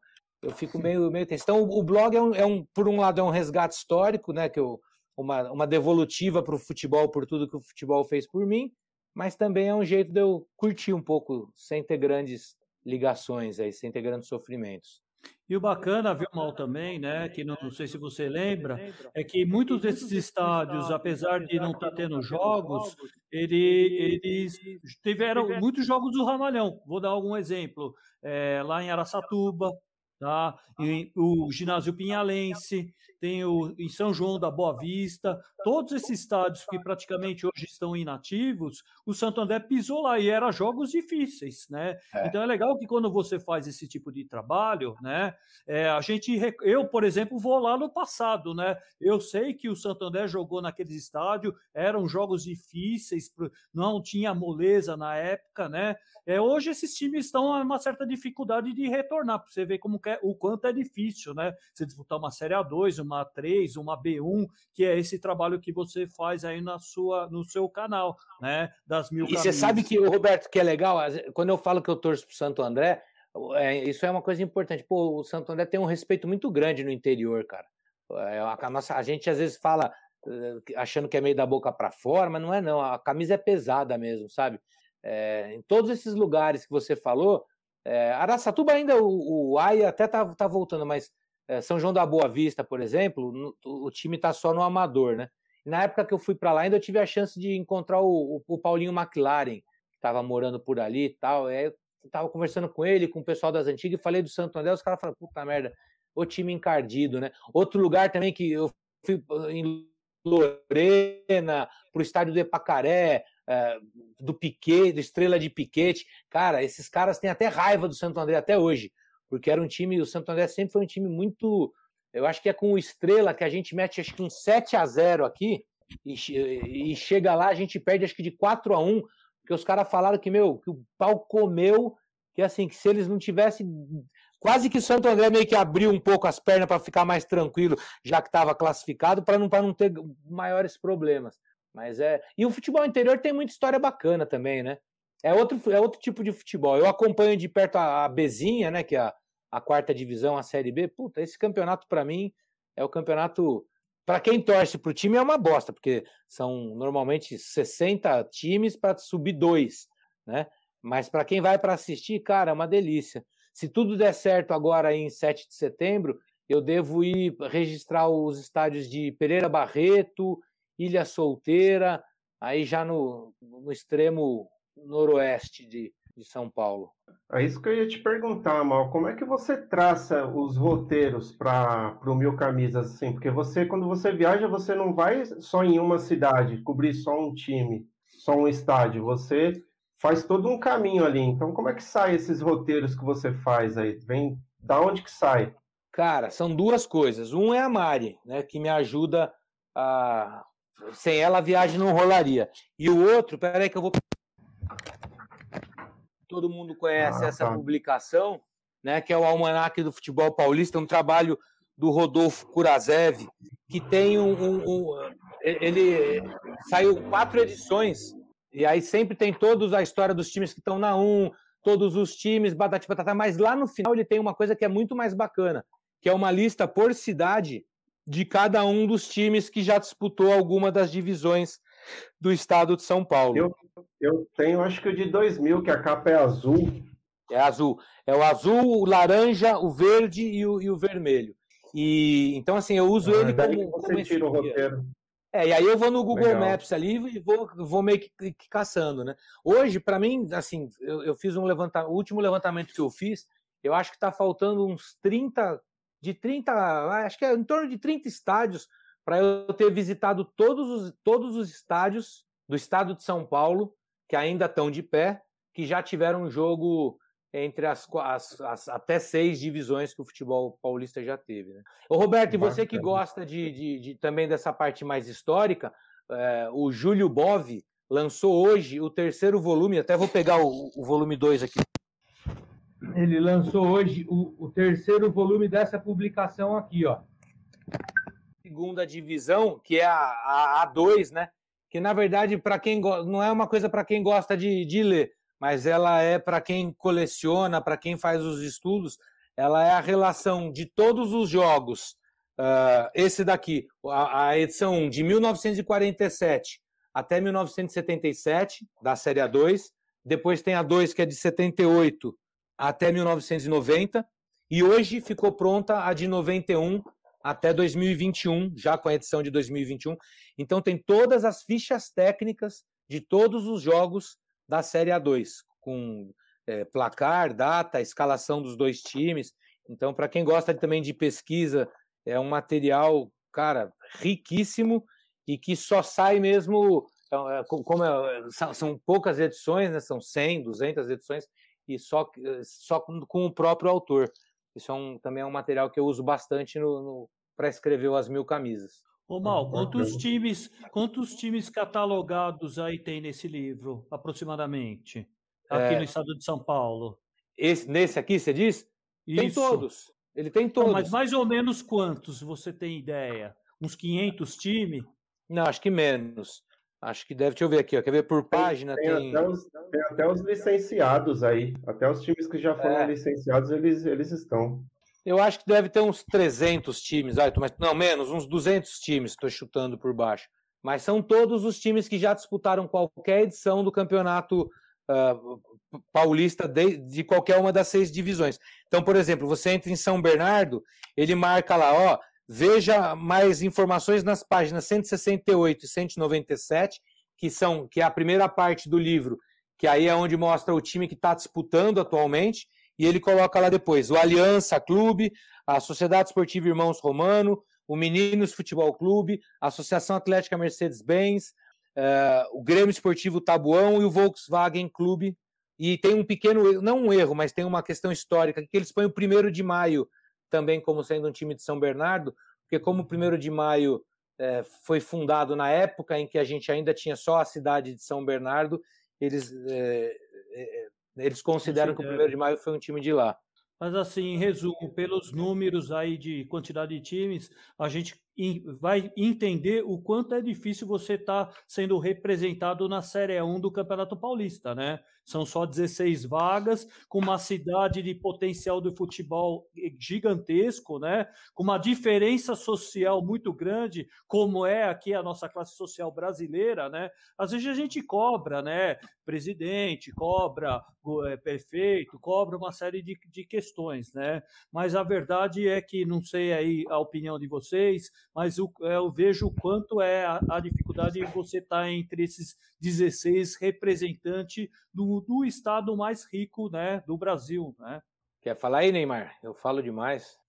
Não, é, assim, é, eu, eu acho realmente é muito difícil. Eu acho que realmente é um grupo de elite, né? E o Santo André hoje a gente está nesse grupo de elite. Mas eu acho que por tudo que a gente já já fez no, no, futebol paulista, né? E até no futebol nacional, pelo título que a gente tem, pela expressão que a gente tem, né? É, eu acho que a gente não tem que ficar subindo e descendo que nem gangorra, né? Então, eu acho que a minha crítica para a nossa direção é mais ou menos por aí. Eu acho que a gente tem que ter um trabalho mais bem elaborado aí, um projeto para a gente estar tá com crescimento de torcida, e para a gente não tá ficando no, no formato ioiô, né? Sobe um ano, desce outro, porque é um sofrimento, cara. A gente já tem cinco títulos lá da dois, chega, né? Eu acho que está na hora da gente permanecer aí na 1. Um. Eu lembro o, o, o, nosso acesso em 2001 foi tão sofrido naquele jogo contra o Ituano. É, e depois daquele acesso, teve aquela virada de mesa, não sei se foi bem uma virada de mesa, o Ituano acabou subindo também, e o Ituano nunca mais caiu. De 2001 até hoje, o Ituano nunca mais caiu. E de 2001 para cá, a gente caiu algumas vezes. Então, eu acho que a gente tem que permanecer na A1. A gente tem, tem muita história para estar tá firmado na A1. Então, a minha crítica à direção, a nossa direção, é, é seria essa. Cara, eu, eu acho que são duas coisas aí que eu é, até concordo em, em partes com, com, com, a sua opinião. É, eu acho que assim, é, quando, a gente, quando a gente olha para o que é o futebol hoje, é, não faz nenhum sentido o Santo André estar tá disputando a Série 1, de verdade.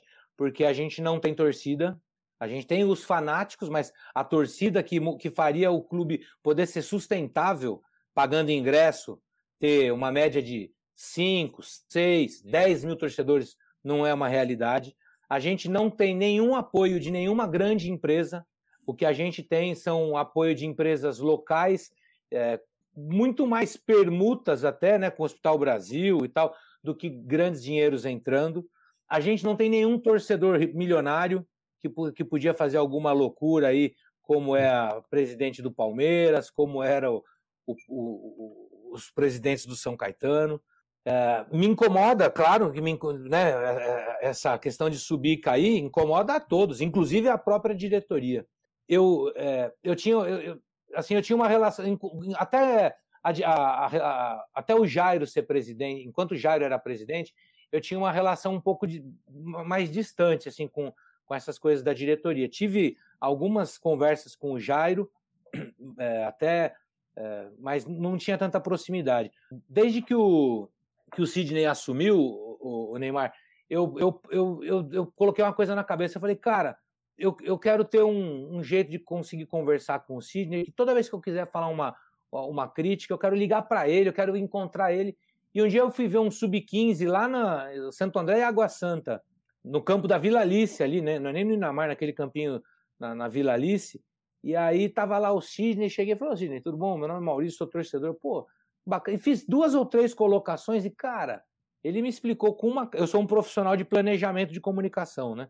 Então eu valorizo muito isso que você falou do, do planejamento. E ele me fez algumas explicações, Neymar, que, olha, me deixaram de queixo caído, cara.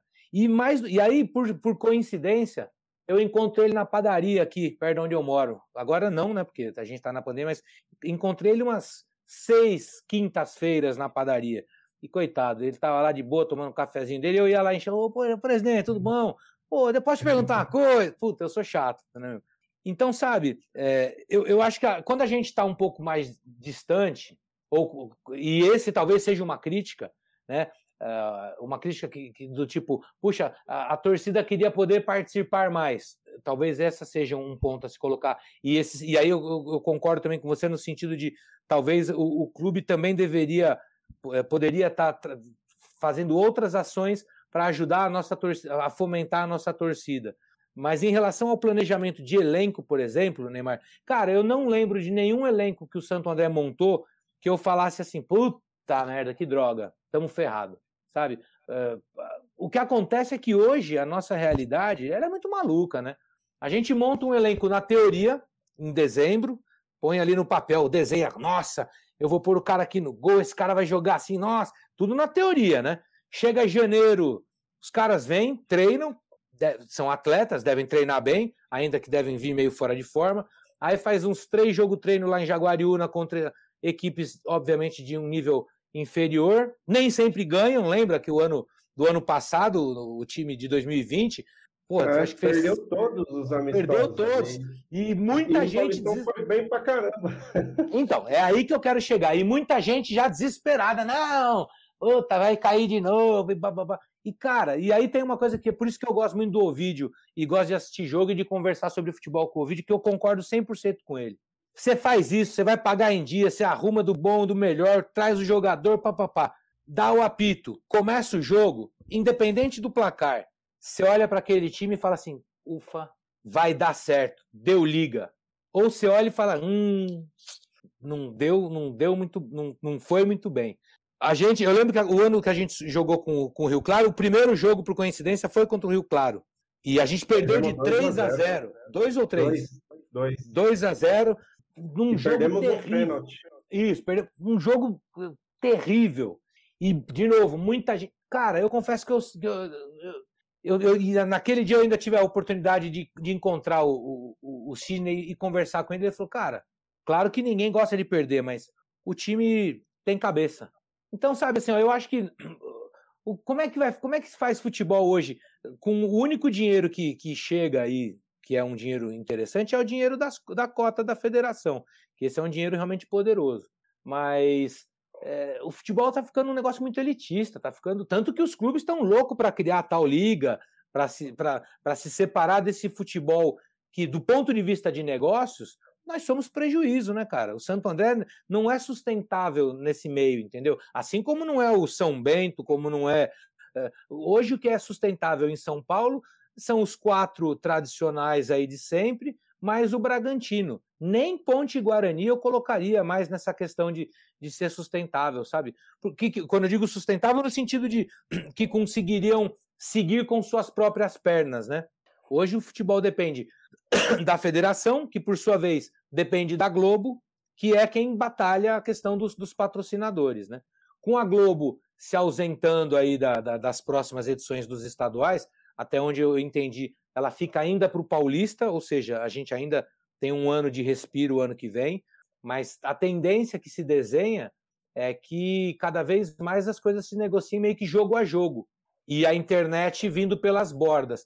E quando você vê isso, cara, vê, vê lá, eu tenho assistido todos os jogos pela ao, ao como é que é o nome do Eleven. Eleven, Eleven. É, tenho visto todos os jogos por lá eu fico de olho, cara, são 600, 700, 800 pessoas assistindo. Tipo, esse, isso não é um isso é um número para o futebol de, de várzea, para um futebol que não seria profissional.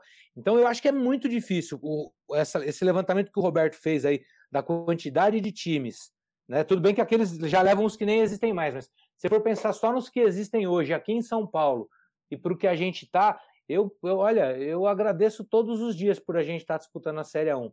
Porque de verdade, às vezes eu olho e falo assim, putz, se fosse para ser se fosse para olhar na questão de estrutura, de dinheiro e tal, talvez a gente não tivesse. A gente está na Série 1 por conta camisa, por conta de um bom trabalho de planejamento que a diretoria faz, é, e, e, por conta até da torcida, eu brinco, sabe? Porque eu acho que a nossa torcida pode não ser gigantesca, mas a nossa torcida é, é ferrenha, é barulhenta, leva o nome do time uma série de lugares. Então eu, eu confesso para vocês que eu, eu valorizo muito isso daí.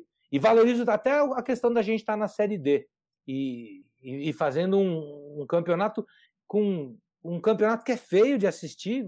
Eu vejo também os comentários lá, acho que as pessoas são doidas, né? Eu tava, tava vendo Atlético e Boca agora, antes de, da gente começar. O Boca acho que até ganhou, não sei se já acabou o jogo. O Boca tava ganhando. Um jogo feio. No dia que a gente jogou também com, com, com acho que foi com o Cianorte, é, no mesmo dia, no, no, no, no, na, num dia antes teve é, a final Brasil-Argentina. Aliás, a gente jogou de, de manhã, jogo feio, mas ganhamos. A bola quase não entrou. E, e o pessoal reclama, ah, que time feio. O Brasil jogou com a Argentina, meu, que jogo horrível. E a final, Inglaterra e Itália, que também foi um jogo feio, sabe? Então, é duro a gente querer ter um time brilhante numa Série D. Não vai ter, né? A gente montou um time no ano passado e foi, para mim, aquele time era do caralho, né? O, o time com o Douglas, Badio, é, o time que jogou a Série A1 até a parada, meu, foi um time que fazia tempo a gente não via né, um, um time do Sandé jogar tão bem. No papel, o time para 2021 ele era quase tão bom quanto. Mas aí começou o campeonato. O primeiro jogo até achei que foi meio enganoso, aquele com o Santos, né? Porque achei que a gente foi bem. Mas na sequência, cara, não deu liga. E ali, ó, é a hora que eu, eu, normalmente eu faço, até vou tirar aqui, ó, fica na minha parede. Ah, tem até do, do campeonato passado. Eu faço a, a, a, tabelinha e faço a projeção. Essa daqui é, é a do, do Paulista, ó. Tá em amarelo o, o, que os jogos que eram decisivos, tal, que, enfim, eu vou fazendo as projeções. Então, se o time dali, eu faço sempre a projeção achando que o time vai da liga e que no final das contas a gente vai ser campeão. Eu sempre faço a projeção pensando que a gente vai ser campeão. E aí, na segunda, terceira rodada, eu, eu reescrevo. Eu falo, bom, acho melhor considerar um empate aqui, tá bom, vai, vou perder fora de casa pro Palmeiras. Eu começo a abrir um pouco aí. Mas eu acho que tudo, tudo, tudo depende dessa bendita de dar liga no jogo ou de não dar. Eu falo muito, desculpa aí. É, mas assim, se você for analisar mesmo campeonato por campeonato, vamos voltar um pouquinho na Série A2 é de 2019 e até 2016 e outros que é mais recente, né? Vocês vão observar que nem sempre o melhor elenco acabou ganhando, né? O futebol é uma caixinha de surpresa, que nem, por exemplo, em 97, nós montamos uma baita seleção, o time não subiu, né? Então, você vê o quanto que é, é o campeonato, ele é um campeonato de chegada e também surpreendente, porque nem sempre o que está lá no papel, ou até o futebol de beleza, de toque de bola, que é aquele futebol vistoso, a gente não consegue ver se isso traduzido em resultado, né? Foi o caso do São Caetano em 2016 e do Água, né, em 2019, né? Então, é, e é essas, co essas coisas que realmente deixa a gente é, se perguntando onde que está o erro, qual que é o planejamento correto, porque não é uma matemática exata, não é mesmo, pessoal? É, eu, ve eu vejo assim também, o, Roberto. É, eu acho que e a gente é e nós somos um time de chegada, né? Então isso para a gente é um é um diferencial. É, em 2020, por exemplo, eu acho que se a gente não tivesse parado tanto tempo o campeonato, a gente acabou perdendo no total, acho que foi 11 atletas. Do time titular foi seis, só que aí no aquecimento, acho que o nosso lateral, o Ricardo Luz, né? Ricardo Luz, acho que é, não lembro agora. Ele no aquecimento ele machucou no jogo contra o Palmeiras. É, se a gente tivesse completo naquele jogo contra o Palmeiras, acho que a história era outra, porque até nesse jogo mesmo a gente com um time completamente diferente, a gente deu um puta calor no Palmeiras. É, então, é, isso daí é um, é um quesito a favor da gente. É, mas que nem, eu, que nem eu concordo com o mal que ele, que ele comentou, mas a minha crítica é, é em relação a a gente tentar não ficar sempre na, nessa mesmice, né? Eu acho que a gente precisa ter um trabalho de formiguinha com a, com a nossa diretoria fazer para a gente agregar mais torcedores para o estádio. A nossa torcida não cresce porque não tem trabalho com a molecada. Né? Eu acho que a gente podia usar as escolas municipais, levar atletas, levar mascote, incentivar com, com ingresso promocional para o pai para o filho para a gente ganhar esse torcedor pequeno lá, né? Então eu acho que a gente não vai, a gente vai plantar, né? Na verdade a gente vai plantar para lá na frente colher. E eu não vejo a diretoria fazer isso. Tem os shoppings, tem as praças, podia estar tá, tá levando eventos, né? Tá levando jogadores, levando mascote, tendo um incentivo assim do time é, nesses centros aí para a gente estar tá mais para frente lá angariando ter um estádio mais cheio para poder estar tá, tá ajudando a sustentar mais um, uma folha salarial do time para a gente estar tá, tá formando um time melhor. Então eu, eu vejo assim, né? Eu não estou lá dentro, eu não, não sou, não tenho a influência que o Mal tem lá com o presidente e tal, então eu não conheço muito, mas eu a influência eu não tenho também, pelo amor de Deus. Não, não assim, o contato. Influência eu não né? tenho. Mas o que eu não, o que eu, o que eu tenho é assim, ó, de verdade, até para ficar claro. É, contato, eu não sou nem né? sócio do clube.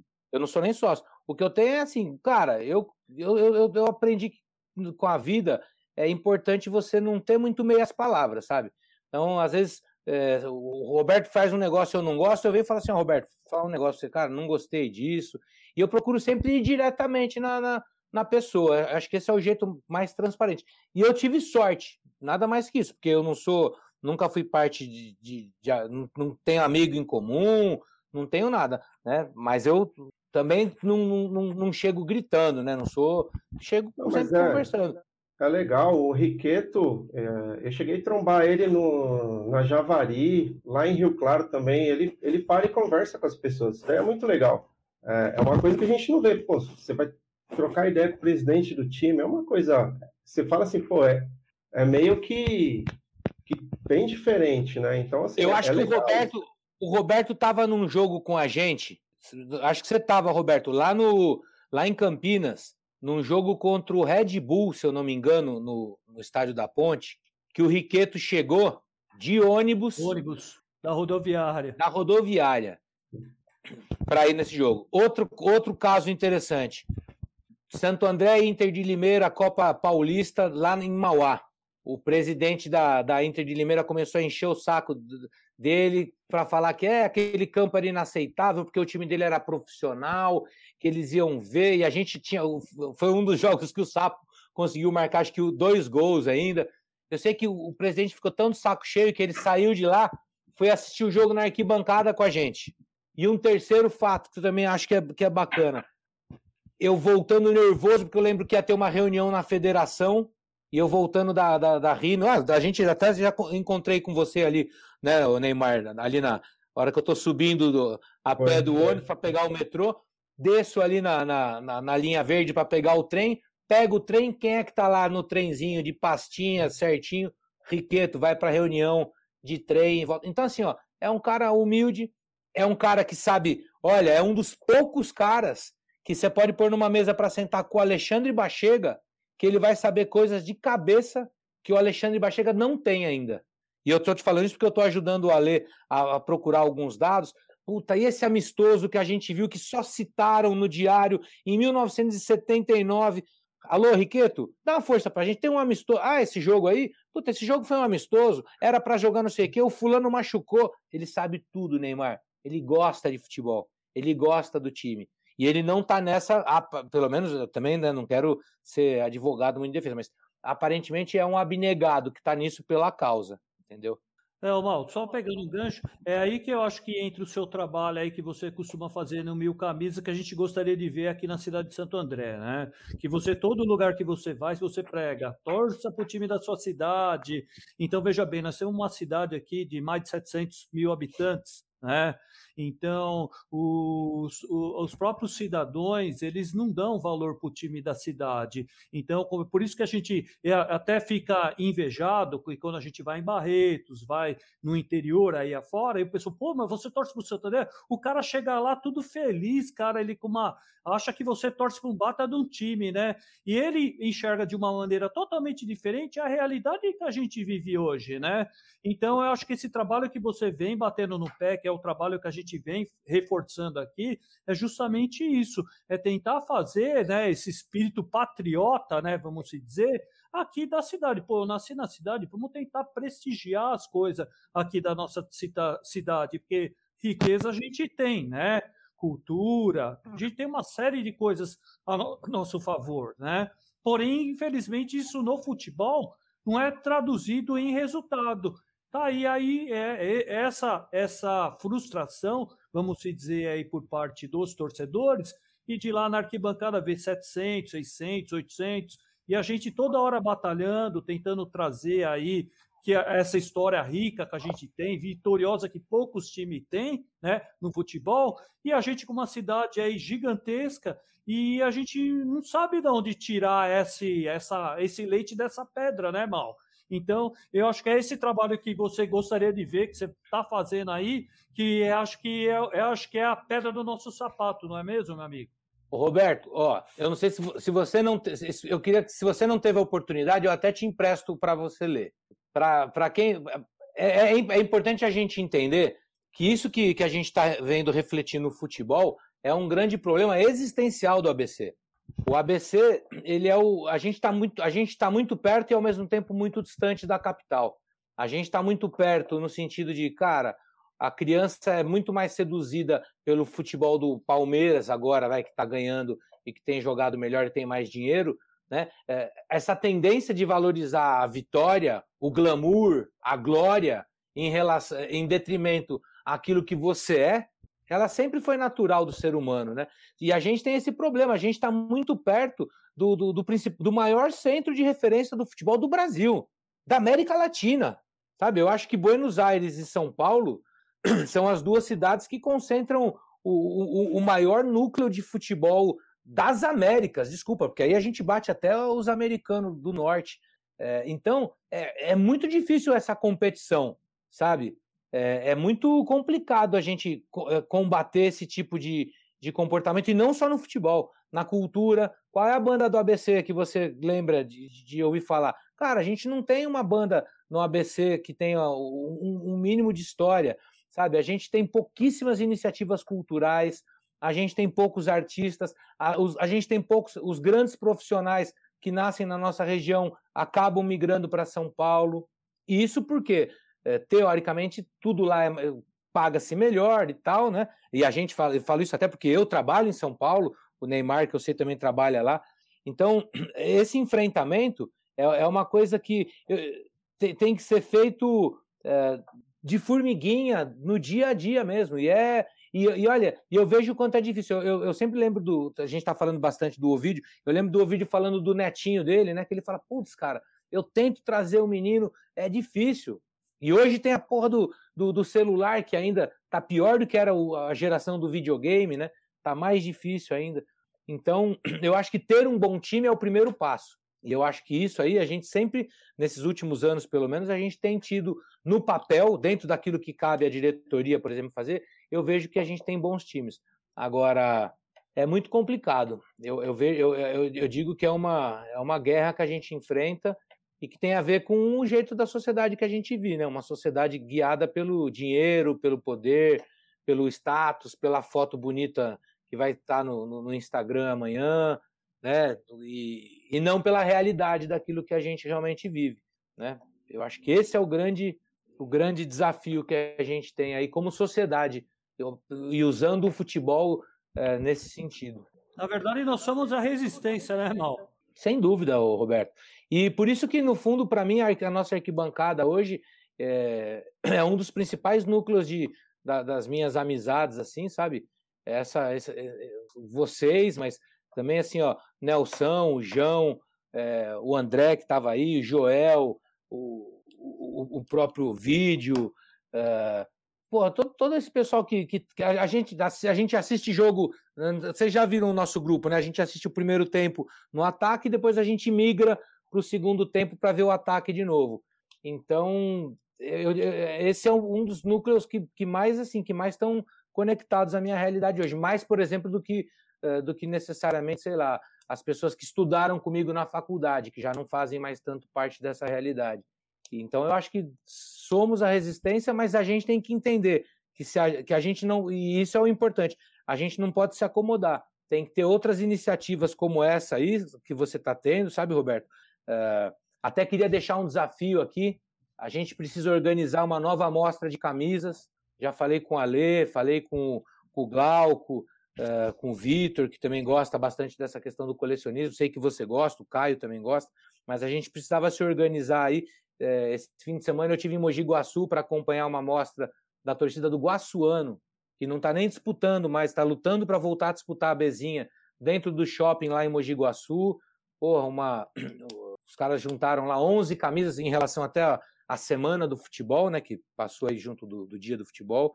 E essa foi uma iniciativa bonita também que a gente conseguiu fazer como torcida, sabe? A gente teve a festa da, da conquista da Copa do Brasil lá fizemos no estádio, né, as torcidas organizadas junto com os que eu chamo, que a gente eu chamo de torcedor autônomo, né? O pessoal chama de povão. Né? Nós somos no linguajar das torcidas, nós somos o povão. A gente não é organizada, é o povão. E o nosso povão de Santo André é, é um povão que, meu, tem bastante gente que apoia. A gente tem que usar isso para conseguir mesmo novos frutos. É, na verdade, né, Mal e Neymar, a gente tinha que ter um espaço nosso, né, Mal? E Neymar, para a gente poder justamente divulgar essa história de camisa, é, publicações de livro, né, trocar mais ideia com o pessoal para conhecer mais a história, né. É uma pena que ainda a gente não tem essa referência, né, mas acho que seria muito importante ter essa, um local assim, de ponto de encontro, o torcedor não só aqui, que na live não é todo mundo que se sente à vontade para vir aqui conversar, se expor, né, que é, é até compreensível, né? Mas acho que para bater um papo no dia a dia e conversar, né? Eu acho que seria até mais adequado. Então, eu até, até outro dia estava pensando, falei, caramba, sinto muita falta disso, um lugar para a gente ir lá tomar uma cerveja. Não é que a gente tenha também o bar do Marzinho, né? Tem esses pontos de referência, mas acho que a gente deveria ampliar um pouco mais esse leque aí, justamente para a gente ter mais eventos, né? Tem muita história aí para divulgar, história bacana, experiências que a gente tem vivido no estado estádio, que eu acho que a partir dessas iniciativas que a gente tem feito aí, da do nosso amor, a gente vem trazendo as pessoas para dentro do estádio, que eu acho que é isso que a gente tem, que a, essa renovação, né? Eu tenho conversado com o pessoal da Fúria também, que uma, uma turminha bastante renovada lá, uma garotada nova, né? Então, acho que esse espírito é muito bacana, né? Pessoal que vem das escolas, tem amizade, vai trazendo, vai trazendo, vai começando a ter identidade com o mais velho, e eu, eu sinto muita falta desse espaço, viu, Mal? Porque acho que só ia valorizar, que nem você tem o, o, livro do, do Vlad, que para mim pô, é um livro grandioso, cara. É uma coisa assim, para nós, estratosférico. Merecia algo até melhor, né? Inclusive, né? Um evento assim, para estar tá lá muitos torcedores, né? Porque, pô, é uma história, é, é uma história descrita que provavelmente nunca mais vai existir, né? E a gente tava lá para contar isso, né? Então, é um espaço, o escritor tá lá para contar, o Neymar tá lá para contar a história dele, você também a sua. Então, então eu acho que é isso. Eu sinto muita falta desse espaço porque é, a gente quer ter, quer contar, quer falar bastante coisa e não consegue, né? O que, que você. Pode falar, um time mal. chamado São Pauli? Você já ouviu falar de um time chamado São Pauli? Da Inglaterra. Da Alemanha. Alemanha? É, é por, por, acaso é dessa, é esse aqui, ó, a minha canequinha que eu tô tomando. A gente teve a oportunidade de estar tá lá é, em, faz uns cinco anos. É, não, é um, não é um time de Berlim, é um time de Hamburgo. Tudo bem que Hamburgo é uma grande cidade, mas é uma cidade que lembra até um pouco Santo André, porque é uma cidade assim é, que nasceu focada no porto. Então é, é uma sociedade bem é, na, na, nascida da indústria, né? E, e o São Paulo é um time que, que puta, revolucionou o futebol. O primeiro presidente homossexual de um time de futebol eh, foi o São Paulo. É, e, e, eles têm embaixo do estádio, eles têm, se eu não me engano, 45 pubs. Caramba. Eles têm 45 pubs embaixo do estádio, não dentro. O estádio está aqui e em torno são 45 pubs é, que a torcida vai antes é, lá o jogo de futebol, para eles, o, o, programa futebol, demora em. É, leva em, em, média umas 10 horas. Os caras vão antes para o bar, depois vão para o jogo, é, depois saem do jogo e já ficam direto nesses pubs. E os pubs têm, cara, por exemplo, quando a gente foi, as maiores bandas punk, por exemplo, já tocaram no, no, pub específico, mas tem pub para o pessoal do reggae, tem pub para tudo que você possa imaginar lá, os caras acontecem. Mas isso é uma cultura que a gente ainda vai precisar desenvolver, né? É, o, que, o que vem primeiro, né? Precisamos da torcida primeiro para depois a gente encher o, o bar do Mazinho, ou precisamos de mais cinco bar do Mazinho para que tenha mais torcida? Esse é o, é o desafio que a gente, que a gente tem para enfrentar por hora. Ô, Mal, só pegando um gancho, porque nós já estamos com um horário mais estendido, né? Eu, nós sabemos que você recentemente visitou lá a cidade do nosso patrono, o João Ramalho, né? Lá em Portugal. E isso aí é a história, né? Queira ou não, João Ramalho é o nosso mascote, né? Pois é, é o Ramalhão eu... É que a gente grita sempre lá na, nossas arqui... na nossa arquibancada, aí seja lá onde for, né? E eu gostaria que você falasse um pouquinho mais né, dessa visita aí no nosso patrono, né? Foi na cidade lá, é Vuzela, né? Vuzela. Eu até estou vendo Vuzela. se eu acho Queria que você falasse um pouquinho dessa visita aí, porque é um resgate aí da, da, do nosso patrono aqui que veio aqui e mal sabia ele que ia ser né, o nosso grito de guerra, né, Neymar? Ah, com certeza. Levou uma camisa para eles lá, Mal, do Santo André? Levei. Então, ó, isso aí é outra coisa. Eu, assim, eu, eu viajo, tá, eu vinha viajando bastante para gringa, né? Mas para mim nunca foi, não pense que é um negócio fácil. Eu trabalhava o ano inteiro e gastava todo esse dinheiro na viagem. Então, não, eh, para mim, parece que ah, leva uma camisa. Eu, eu, é difícil, cara. A camisa do Santo André custa 170 pau. Eu pedi é. pro, pro Sidney, não só o Sidney me deu uma camisa, como ele me deu uma carta oficial do clube, falando sobre a relação do Esporte Clube Santo André com o João Ramalho. Eu entreguei pro lá não é prefeito, né? Lá tem outro nome. É, enfim, é tipo o primeiro-ministro, né, ao invés de presidente, mas enfim. Da cidade lá. É, da cidade de Vozela. Entreguei para ele. É, é, João Ramalho é uma figura ah, do seu tempo, né, que tem uma série de críticas, porque né, também estava ligado numa fase do Brasil difícil, lá de, de escravização dos índios e tal, mas é uma figura histórica. E olha que interessante, lá em Vouzela tem essa publicação do João Ramalho, Bandeirante de Lafões, é, escrito pela Maria Esther Vargas. E, meu, eles têm aula sobre João Ramalho lá em Vuzela, cara. Tem na aula de história da, da, do Infanto, os caras falam da história e da fundação de Santo André. E a gente, às vezes, nem isso Legal. tem aqui, né? A gente perde um pouco dessa.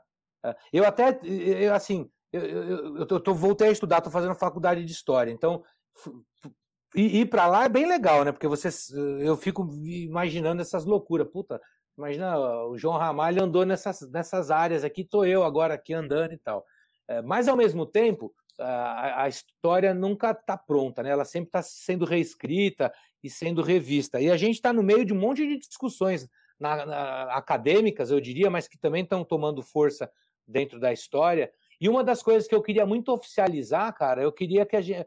É, porque o fato do, do, mascote ser o João Ramalho eu acho super legal, mas. É, porque o João Ramalho não é o típico bandeirante que veio aqui para escravizar, não. O João Ramalho ninguém sabe como ele chegou, embora tenha uma carta de privilégios que o rei condecorou como, como um, um capitão, herói e tal. Então, provavelmente ele não foi é, é, degradado, ele veio talvez para cá de uma outra maneira, mas porra, é homem, é branco, é europeu, né? Numa cidade que dizimou quase toda a população indígena. Não sei se vocês têm acompanhado, a estátua de João Ramalho tem sido um ponto de, de, de protesto, inclusive, quando teve a PEC relativa ao índio, tem, tem sido um, ponto de manifesto que eu acho super válido.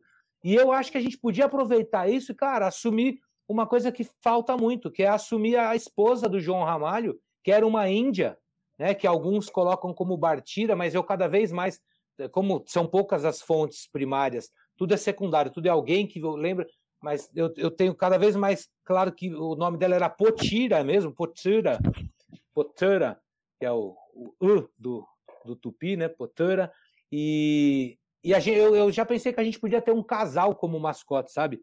Ter essa Índia Tupi que também levantaria um pouco do nosso público feminino. Até isso aí eu já tenho até o desenho dela pronto para a gente um dia levar essa, essa ideia à frente.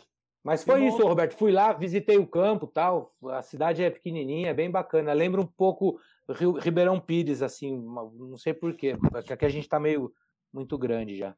É, e uma outra coisa importante, né, que a gente tem a, a dizer é que o primeiro campo de futebol foi na cidade de Paranapiacaba né? Santo André, o primeiro campo de futebol do Brasil. Então você vê, praticamente o futebol nasceu aqui, né? É, também é controverso isso. Agora, como historiador, eu não posso mais fazer essas afirmações 100%. Mas é um dos pontos em que o futebol nasceu, porque o futebol vai nascer em paralelo, eu diria, em, em três ou quatro lugares: Votorantim, Rio Grande, é, Recife. Tem muita coisa vai acontecer e, e não tem nenhum registro oficial único. Mas é, eu, até onde eu estou sabendo, Roberto, isso é uma notícia bacana, dizem aí que, que vem uma grande reforma para o campo do, do Serrano para o ano que vem, né? Isso é, acho que seria bem merecido aí para para esse patrimônio do futebol que a nossa cidade tem, que é, que é esse campo que, se não foi o primeiro, é sem dúvida um dos primeiros, né? E que está bastante destruído, né? Mas aí, só para também, eu sei que o nosso tempo já está mais que que, que aí, só para um, um, ponto que eu acho que é importante também, a gente como torcida, putz, marcar em cima aí, precisamos do nosso estádio, né, meu? É, eu entendo que a prefeitura deve estar tá tendo um milhão de, de, de, de, atenções especiais com o momento da saúde da cidade, correndo atrás de vacina, acho até que o trabalho está sendo bem feito, é, mas, pô, que dureza que é ficar sem, sem poder jogar em casa, mesmo que sem torcida, né? E Deus me livre, mas sei lá, se só faltava começar o Campeonato Paulista o ano que vem e a gente ainda não tem estádio. Então isso é uma coisa que, pô, o prefeito Paulo Serra aí, o pai dele gosta do Santo André, puxa, puxa a orelha do filho aí para que o nosso campo saia ainda esse ano, vai. É, eu também venho batendo nessa tecla aí faz bastante tempo do, do estádio, porque você vê, até hoje eu estava revirando aqui os meus arquivos, tinha uma foto do Santo André disputando a Série C, se eu não me engano, e a máquina escavadeira trabalhando lá atrás, na antiga Marquise, né? E, foi, e outros, de, praticamente do, de 2011 a 2020, né, Mal e, e, Neymar, a gente vem sendo um torcedor cigano. A verdade é essa. Além da dificuldade, da perda e da diminuição da torcida, tá tendo esse descaso aí com parte da, do pessoal aí que faz aí a, a, administração do estádio Bruno Daniel e nunca deixar pronto, né? Você vê que não acontece com os estádios vizinhos, é só o Bruno Daniel é sempre reforma e mais reforma. Mas é assim, eu, eu, outro dia até entrei lá no Facebook do prefeito e cobrei, falei, poxa vida, é, imagina-se que toda obra tem assim um planejamento e na, não se há né, nessas obras nada que se diz, ó, vai entregar, começa, meio e fim, não tem nada, né? Então é uma coisa tudo é, desconexa. E é que ficou outra... fácil, né, Roberto? Ficou é. fácil para eles alegarem que era uma obra não planejada e que aconteceu em virtude do hospital de campanha. Assim, é duro, porque esse discurso, aí quem é que vai peitar esse discurso, né? É, eu, eu, eu, fico preocupado por isso, dele colocar esse discurso, não, vocês estão reclamando, mas tudo isso aí é por conta do hospital. Aí eu não quero comprar essa briga, mas poxa, eu acho que é, não é uma obra cara, já a parte mais difícil já foi feita. E você estava lembrando isso daí da gente ser cigano. Você lembra que essa série C que você está citando aí, acho que é 2013 ou 12, a gente jogou com a Chapecoense lá em Araras. Meu Deus. a gente mandou a gente mandou três jogos em Araras. E eu tava lembrando que puta, foi ótimo para mim, porque na época eu tava indo para Cosmópolis todo quase todo fim de semana e eu não ia por causa dos jogos. Aí falei para ainda brinquei com a minha sogra, falei: "Olha, esse fim de semana tem jogo do Santo André, é em casa, mas eu vou vir para Cosmópolis". Aí fui para Cosmópolis, falei: "Olha que coincidência, o time tá jogando aqui do lado, vou dar um pulinho ali e já volto". É, mas então, eu analiso da seguinte maneira, né, Mal e Neymar. Eu, nos anos 2000, né, 2000 até 2010, é, foi, acho que a melhor época do Santo André. Acho que nunca tivemos tanto jogo, né, à noite, de semana. Acho que a gente nunca frequentou tanto o estádio, né. Mas depois que veio essas sucessões de reforma aí, no estádio, o time caiu né, significativamente, aí prejudicou bastante, porque, queira ou não, é a nossa casa, é onde que a gente faz a diferença, né, torcedor, né, e é muito difícil realmente a gente ficar se locomovendo, é para poucos, né, infelizmente, né, e faz muita falta. Então, é, a, a, a, gente queria estar tá passando essa experiência para os nossos governantes, que não é uma experiência legal, né? Você tem que viajar quilômetros é, para você acompanhar o time da sua cidade que você gosta, né? Então, a gente queria que o Bruno José Daniel fosse tratado com mais carinho, né? A gente tem um, um, um time que é campeão da Copa do Brasil, não é qualquer time que tem esse título, né? Então merecia um respeito a mais. E a preocupação é justamente essa também, viu, Mal? Eu realmente estou preocupado é com o Campeonato Paulista, porque a gente sabe que político, infelizmente, ele pensa da seguinte maneira: para ele inaugurar alguma coisa, tem que ter um evento com público e essas coisas todas. Então, eu conhecendo bem como funciona aí as questões políticas, eu acho que dificilmente Paulinho Serra vai pegar a chave e falar: Tó, Santo André, está aqui pronta a reforma, você pode usar aí para a sequência do campeonato. Eles ficam de olho nos acontecimentos para se promover, isso não é legal, né? Então, que a gente está. Eu, por exemplo, vou ficar, eu, como torcedor e cidadão, eu vou ficar cobrando aqui, em qualquer meio de comunicação, é, o, que eles vê, trabalhem de uma maneira diferente, que a gente quer o trabalho, tá? Que seja feito. Então, eles estão lá para isso, eles, eles que é, se propuseram a estar no cargo a fazer o melhor em prol da sociedade, né? Ele não foi voluntariamente colocado, ele escolheu essa convicção né? Então ele tem que procurar atender a todos uh, os cidadãos e fazer a, a, melhor forma possível. Que queira ou não, né, o nossa paixão que é o Esporte Clube Santo André, sem o estádio, está fazendo muita falta e a gente vai ter que cobrar porque eh, a gente já sofreu bastante aqui o Campeonato Paulista, né? E a gente percebeu o quanto é difícil jogar, jogar no Canidé ou, ou até no campo do Inamar ou qualquer outro campo que a gente vai, a gente vê que a gente não tem a mesma força. Santo André perde bastante, né? Então, acho que fora todo jogo, Roberto. É, a gente acaba então... jogando fora. E o adversário joga muito à vontade, porque ele não está jogando no, no, campo adversário, ele está jogando no campo neutro. Então, a gente é. perde muito com isso. Então, os governantes eles têm que cumprir os prazos. A gente tem as datas dos campeonatos e as reformas são feitas sempre depois, é, nesse, nessa, nesse espaço de tempo aí. Então, dá, é, a gente precisa que eles cumpram os prazos. Cumprindo os prazos, a gente consegue jogar em casa. O problema é que eles não estão cumprindo com os prazos, né? Na questão, por exemplo, do gramado agora. Mas não é só então, isso, viu, vai, Neymar? Mas não é só isso, não. É, não é, é, só isso. Mas não é só isso, tem muita mentira, que nem, por exemplo, o Aidan. Ele prometeu o projeto, fixou placas na cidade, todo mundo viu. Então, poxa, por isso que perdeu a eleição, inclusive, né? Porque, poxa, não é melhor ser autêntico, falar, não tenho dinheiro, não tenho caixa, é, ou fazer, ó, não vamos partir para essa, vamos tentar manter o que tem. Eu acho que toda vez que você vai fazer uma obra, você tem que trabalhar em cima de prioridades, né? Então, deixar seu gramado lá, não temos capital para fazer um sintético, deixa o natural, quando der, vamos fazer, vamos fazer um planejamento em conjunto com o clube, né? E não queimar etapas, né? Porque isso prejudica bastante, né? Então, eu volto a reforçar aqui no canal, né? Estou sendo até chato, né? E insistente com isso, mas preocupa demais, porque cansa pra gente, torcedor, ficar toda hora agora aí, é, Rua Javari, vai lá em Suzano. A gente não tem identidade, é, já está difícil. Agora imagine para o torcedor, é, como que você vai passar, é, trazer um torcedor para dentro do estádio, né? Parece motivo até de chacota, né? Vergonha, né? Então passou, está sendo caso até de vergonha. Então os governantes têm que ver com carinho essa questão para a gente tentar pelo menos o ano que vem ter uma casa para jogar futebol, né? É o mínimo, né? Que se espera, não é mesmo, pessoal? Concordo. É o mínimo. É. Então, é, fica aí o meu desabafo aí, né, sobre essa questão. A gente vai torcer muito aí para a gente ter o Bruno Daniel, né, e vamos batalhar para a gente ter um espaço também nosso aí, por que não, né? Quem sabe aí o, o prefeito aí tá ouvindo aí nossa live aí e pensa em um projeto aí de usar o espaço do Bruno José Daniel para criar uma interação com o torcedor, um café, um restaurante, uma livraria, um, alguma coisa que a gente o próprio clube pode usar para vender artigos do clube, né? Então fica aqui uma ideia, né, uma sementinha para a gente poder, poder agregar um pouco mais aí sobre a, a, a, história, né? E poder atrair o torcedor para dentro do Bruno José Daniel, que, que não é o estádio do Santo André, mas é a nossa referência, né? É a casa do futebol na cidade, né? Então, então é isso, pessoal. Ó. Então, eu, eu até gostaria, a gente já está caminhando aí por causa de duas horas de live. Então, o mal é sempre uma atração à parte, né? E o Neymar também.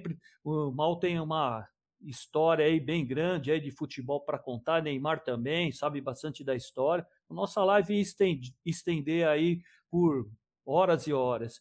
E fica o convite aí para os torcedores aí participar aí é, também aqui do nosso canal. Vem aqui da sua opinião, trazer um pouquinho das suas experiências aqui com a camisa do Santo André, jogos, tá? Então fica o convite aí para você, né? Estamos aqui na arquibancada torça, toda terça-feira aqui às 20h30 um novo convidado, um, vai estar tá aí um novo administrador para estar tá conduzindo a live, sendo o Walter, o Zé Eduardo, pode estar tá aqui.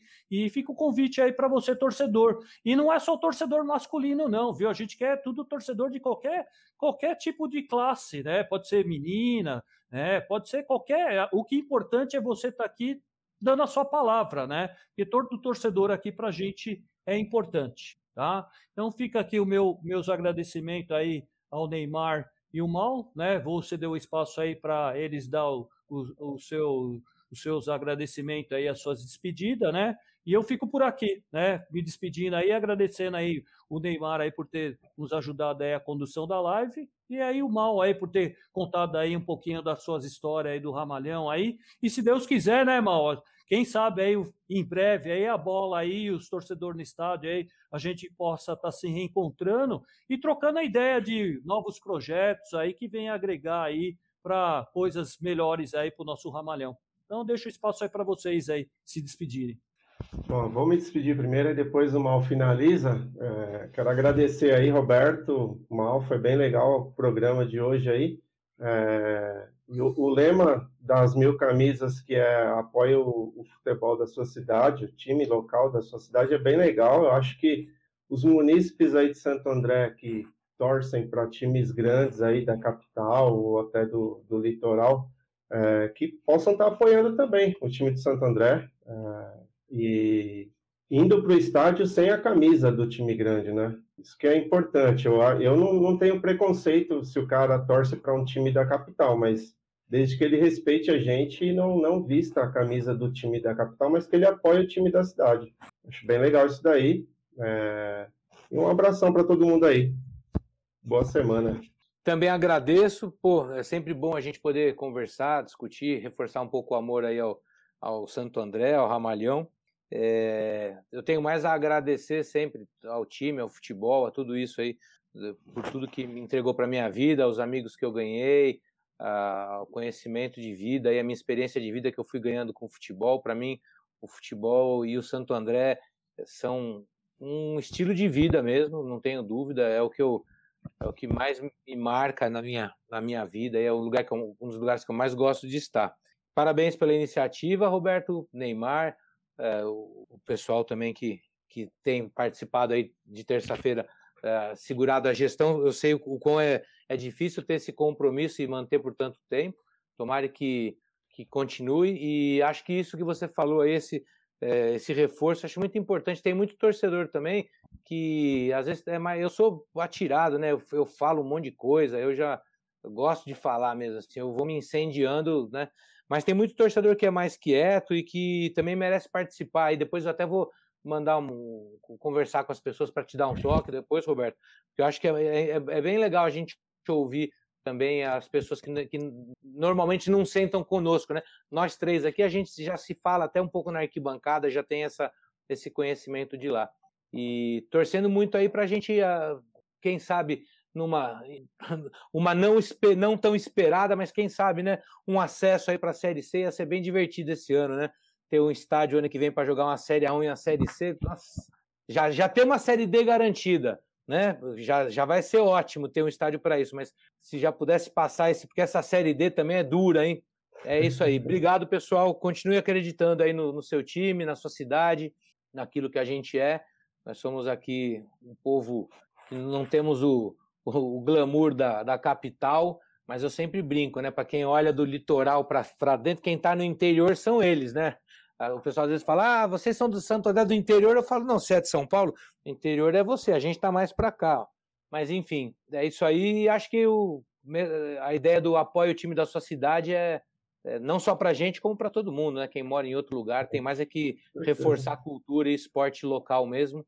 É, vale a pena acreditar no que a gente é e não no que os outros querem que a gente querem vender a ideia do que a gente seja. Né? Esquece isso, vamos ser o que, o que somos mesmo e vamos ser muito mais felizes. Obrigadão aí, gente. Só para fechar aqui, pessoal, vamos fazer aquele palpitão, né? O Santo André joga sábado agora, de novo com Madureira. Vamos coletar o palpite aí, fazer nossa fezinha aí. Quem sabe aí a gente está com o pé quente aí. Começar pelo Neymar aí. Qual que é o seu palpite aí, Neymar, pro jogo? Ah, eu acho que a gente goleia o Madureira 1 a 0 Gol do, do Will. Tá, já tá valendo três pontos importantíssimos. E aí, Mal? que, que você acha aí do nosso. Pô, tá na hora do, tá na hora do Nunes se encontrar, né, moçada? Não, Beleza. ainda não, ainda não. E, ó, pra mim, vai ser um 0 a 0 jogo feio, mais um jogo feio. Eu quero. Eu, a minha torcida é o seguinte: classificar em terceiro. Os caras falam, ih, Santo André tá mal, classificou em terceiro. Pega um time que tá ali. A hora que vocês vão ver, a gente tá jogando pelo acesso. 0 a 0 mais um jogo horrível de se assistir um pontinho apenas e a gente caindo para o quarto lugar na tabela. Ó, eu, vou, eu, já vou ser mais otimista, tá? Ó, Nunes, não, mas isso é ser otimista, pô. ó, ó, Nunes, eu sei que você está assistindo a nossa live aqui, ó, e eu vou com você, meu. Você vai meter dois gols lá e você vai me confirmar aqui para mim a semana que vem, viu? Você vai desencantar, vai. E ó, o segundo gol você imita a galinha, tá? Porque é para manter aquela tradição de sempre. Eu fico, eu fico comprando a briga lá no chat, eu sou um idiota mesmo, né? Tem uns caras que vêm. Eu, eu, gosto do Nunes, para mim, o Nunes é um, um dos nossos. É, heróis incríveis aí dos últimos dos últimos tempos, né? Mas eu, eu até comentando as coisas que ele posta lá nas redes sociais, eu falo, cara, não tenha pressa, não precisamos do Nunes ainda. Deixa a gente passar essa primeira fase inteira. Ele, espero que ele não fique bravo, mas que passe em branco essa, essa primeira fase aí, daqui, essa, essa segunda, o segundo turno. O Nunes vai ser imprescindível, cara.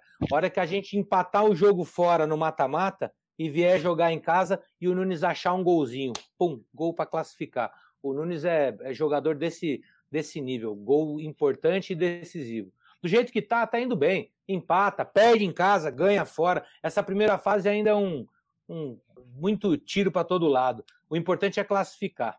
Também tô com você, irmão. Vamos ficar na torcida, né? Quem sabe aí o Ramalhão vai se vai passando de fase. E por que não, né? Quem sabe aí na fase do mata-mata Ainda, gente, quem sabe aí o, os governantes liberam o estádio, a gente vai estar tá na torcida lá junto ali para vibrar com esse acesso, né? Então fica aí a esperança aí, né? Valeu, moçada. Obrigado Valeu. aí por vocês terem acompanhado a nossa live. Obrigado aí pro pessoal. O papo foi legal demais, né? E contamos com a participação de vocês aí nas próximas lives. Grande semana aí para vocês e até a próxima. Grande abraço aí a todos.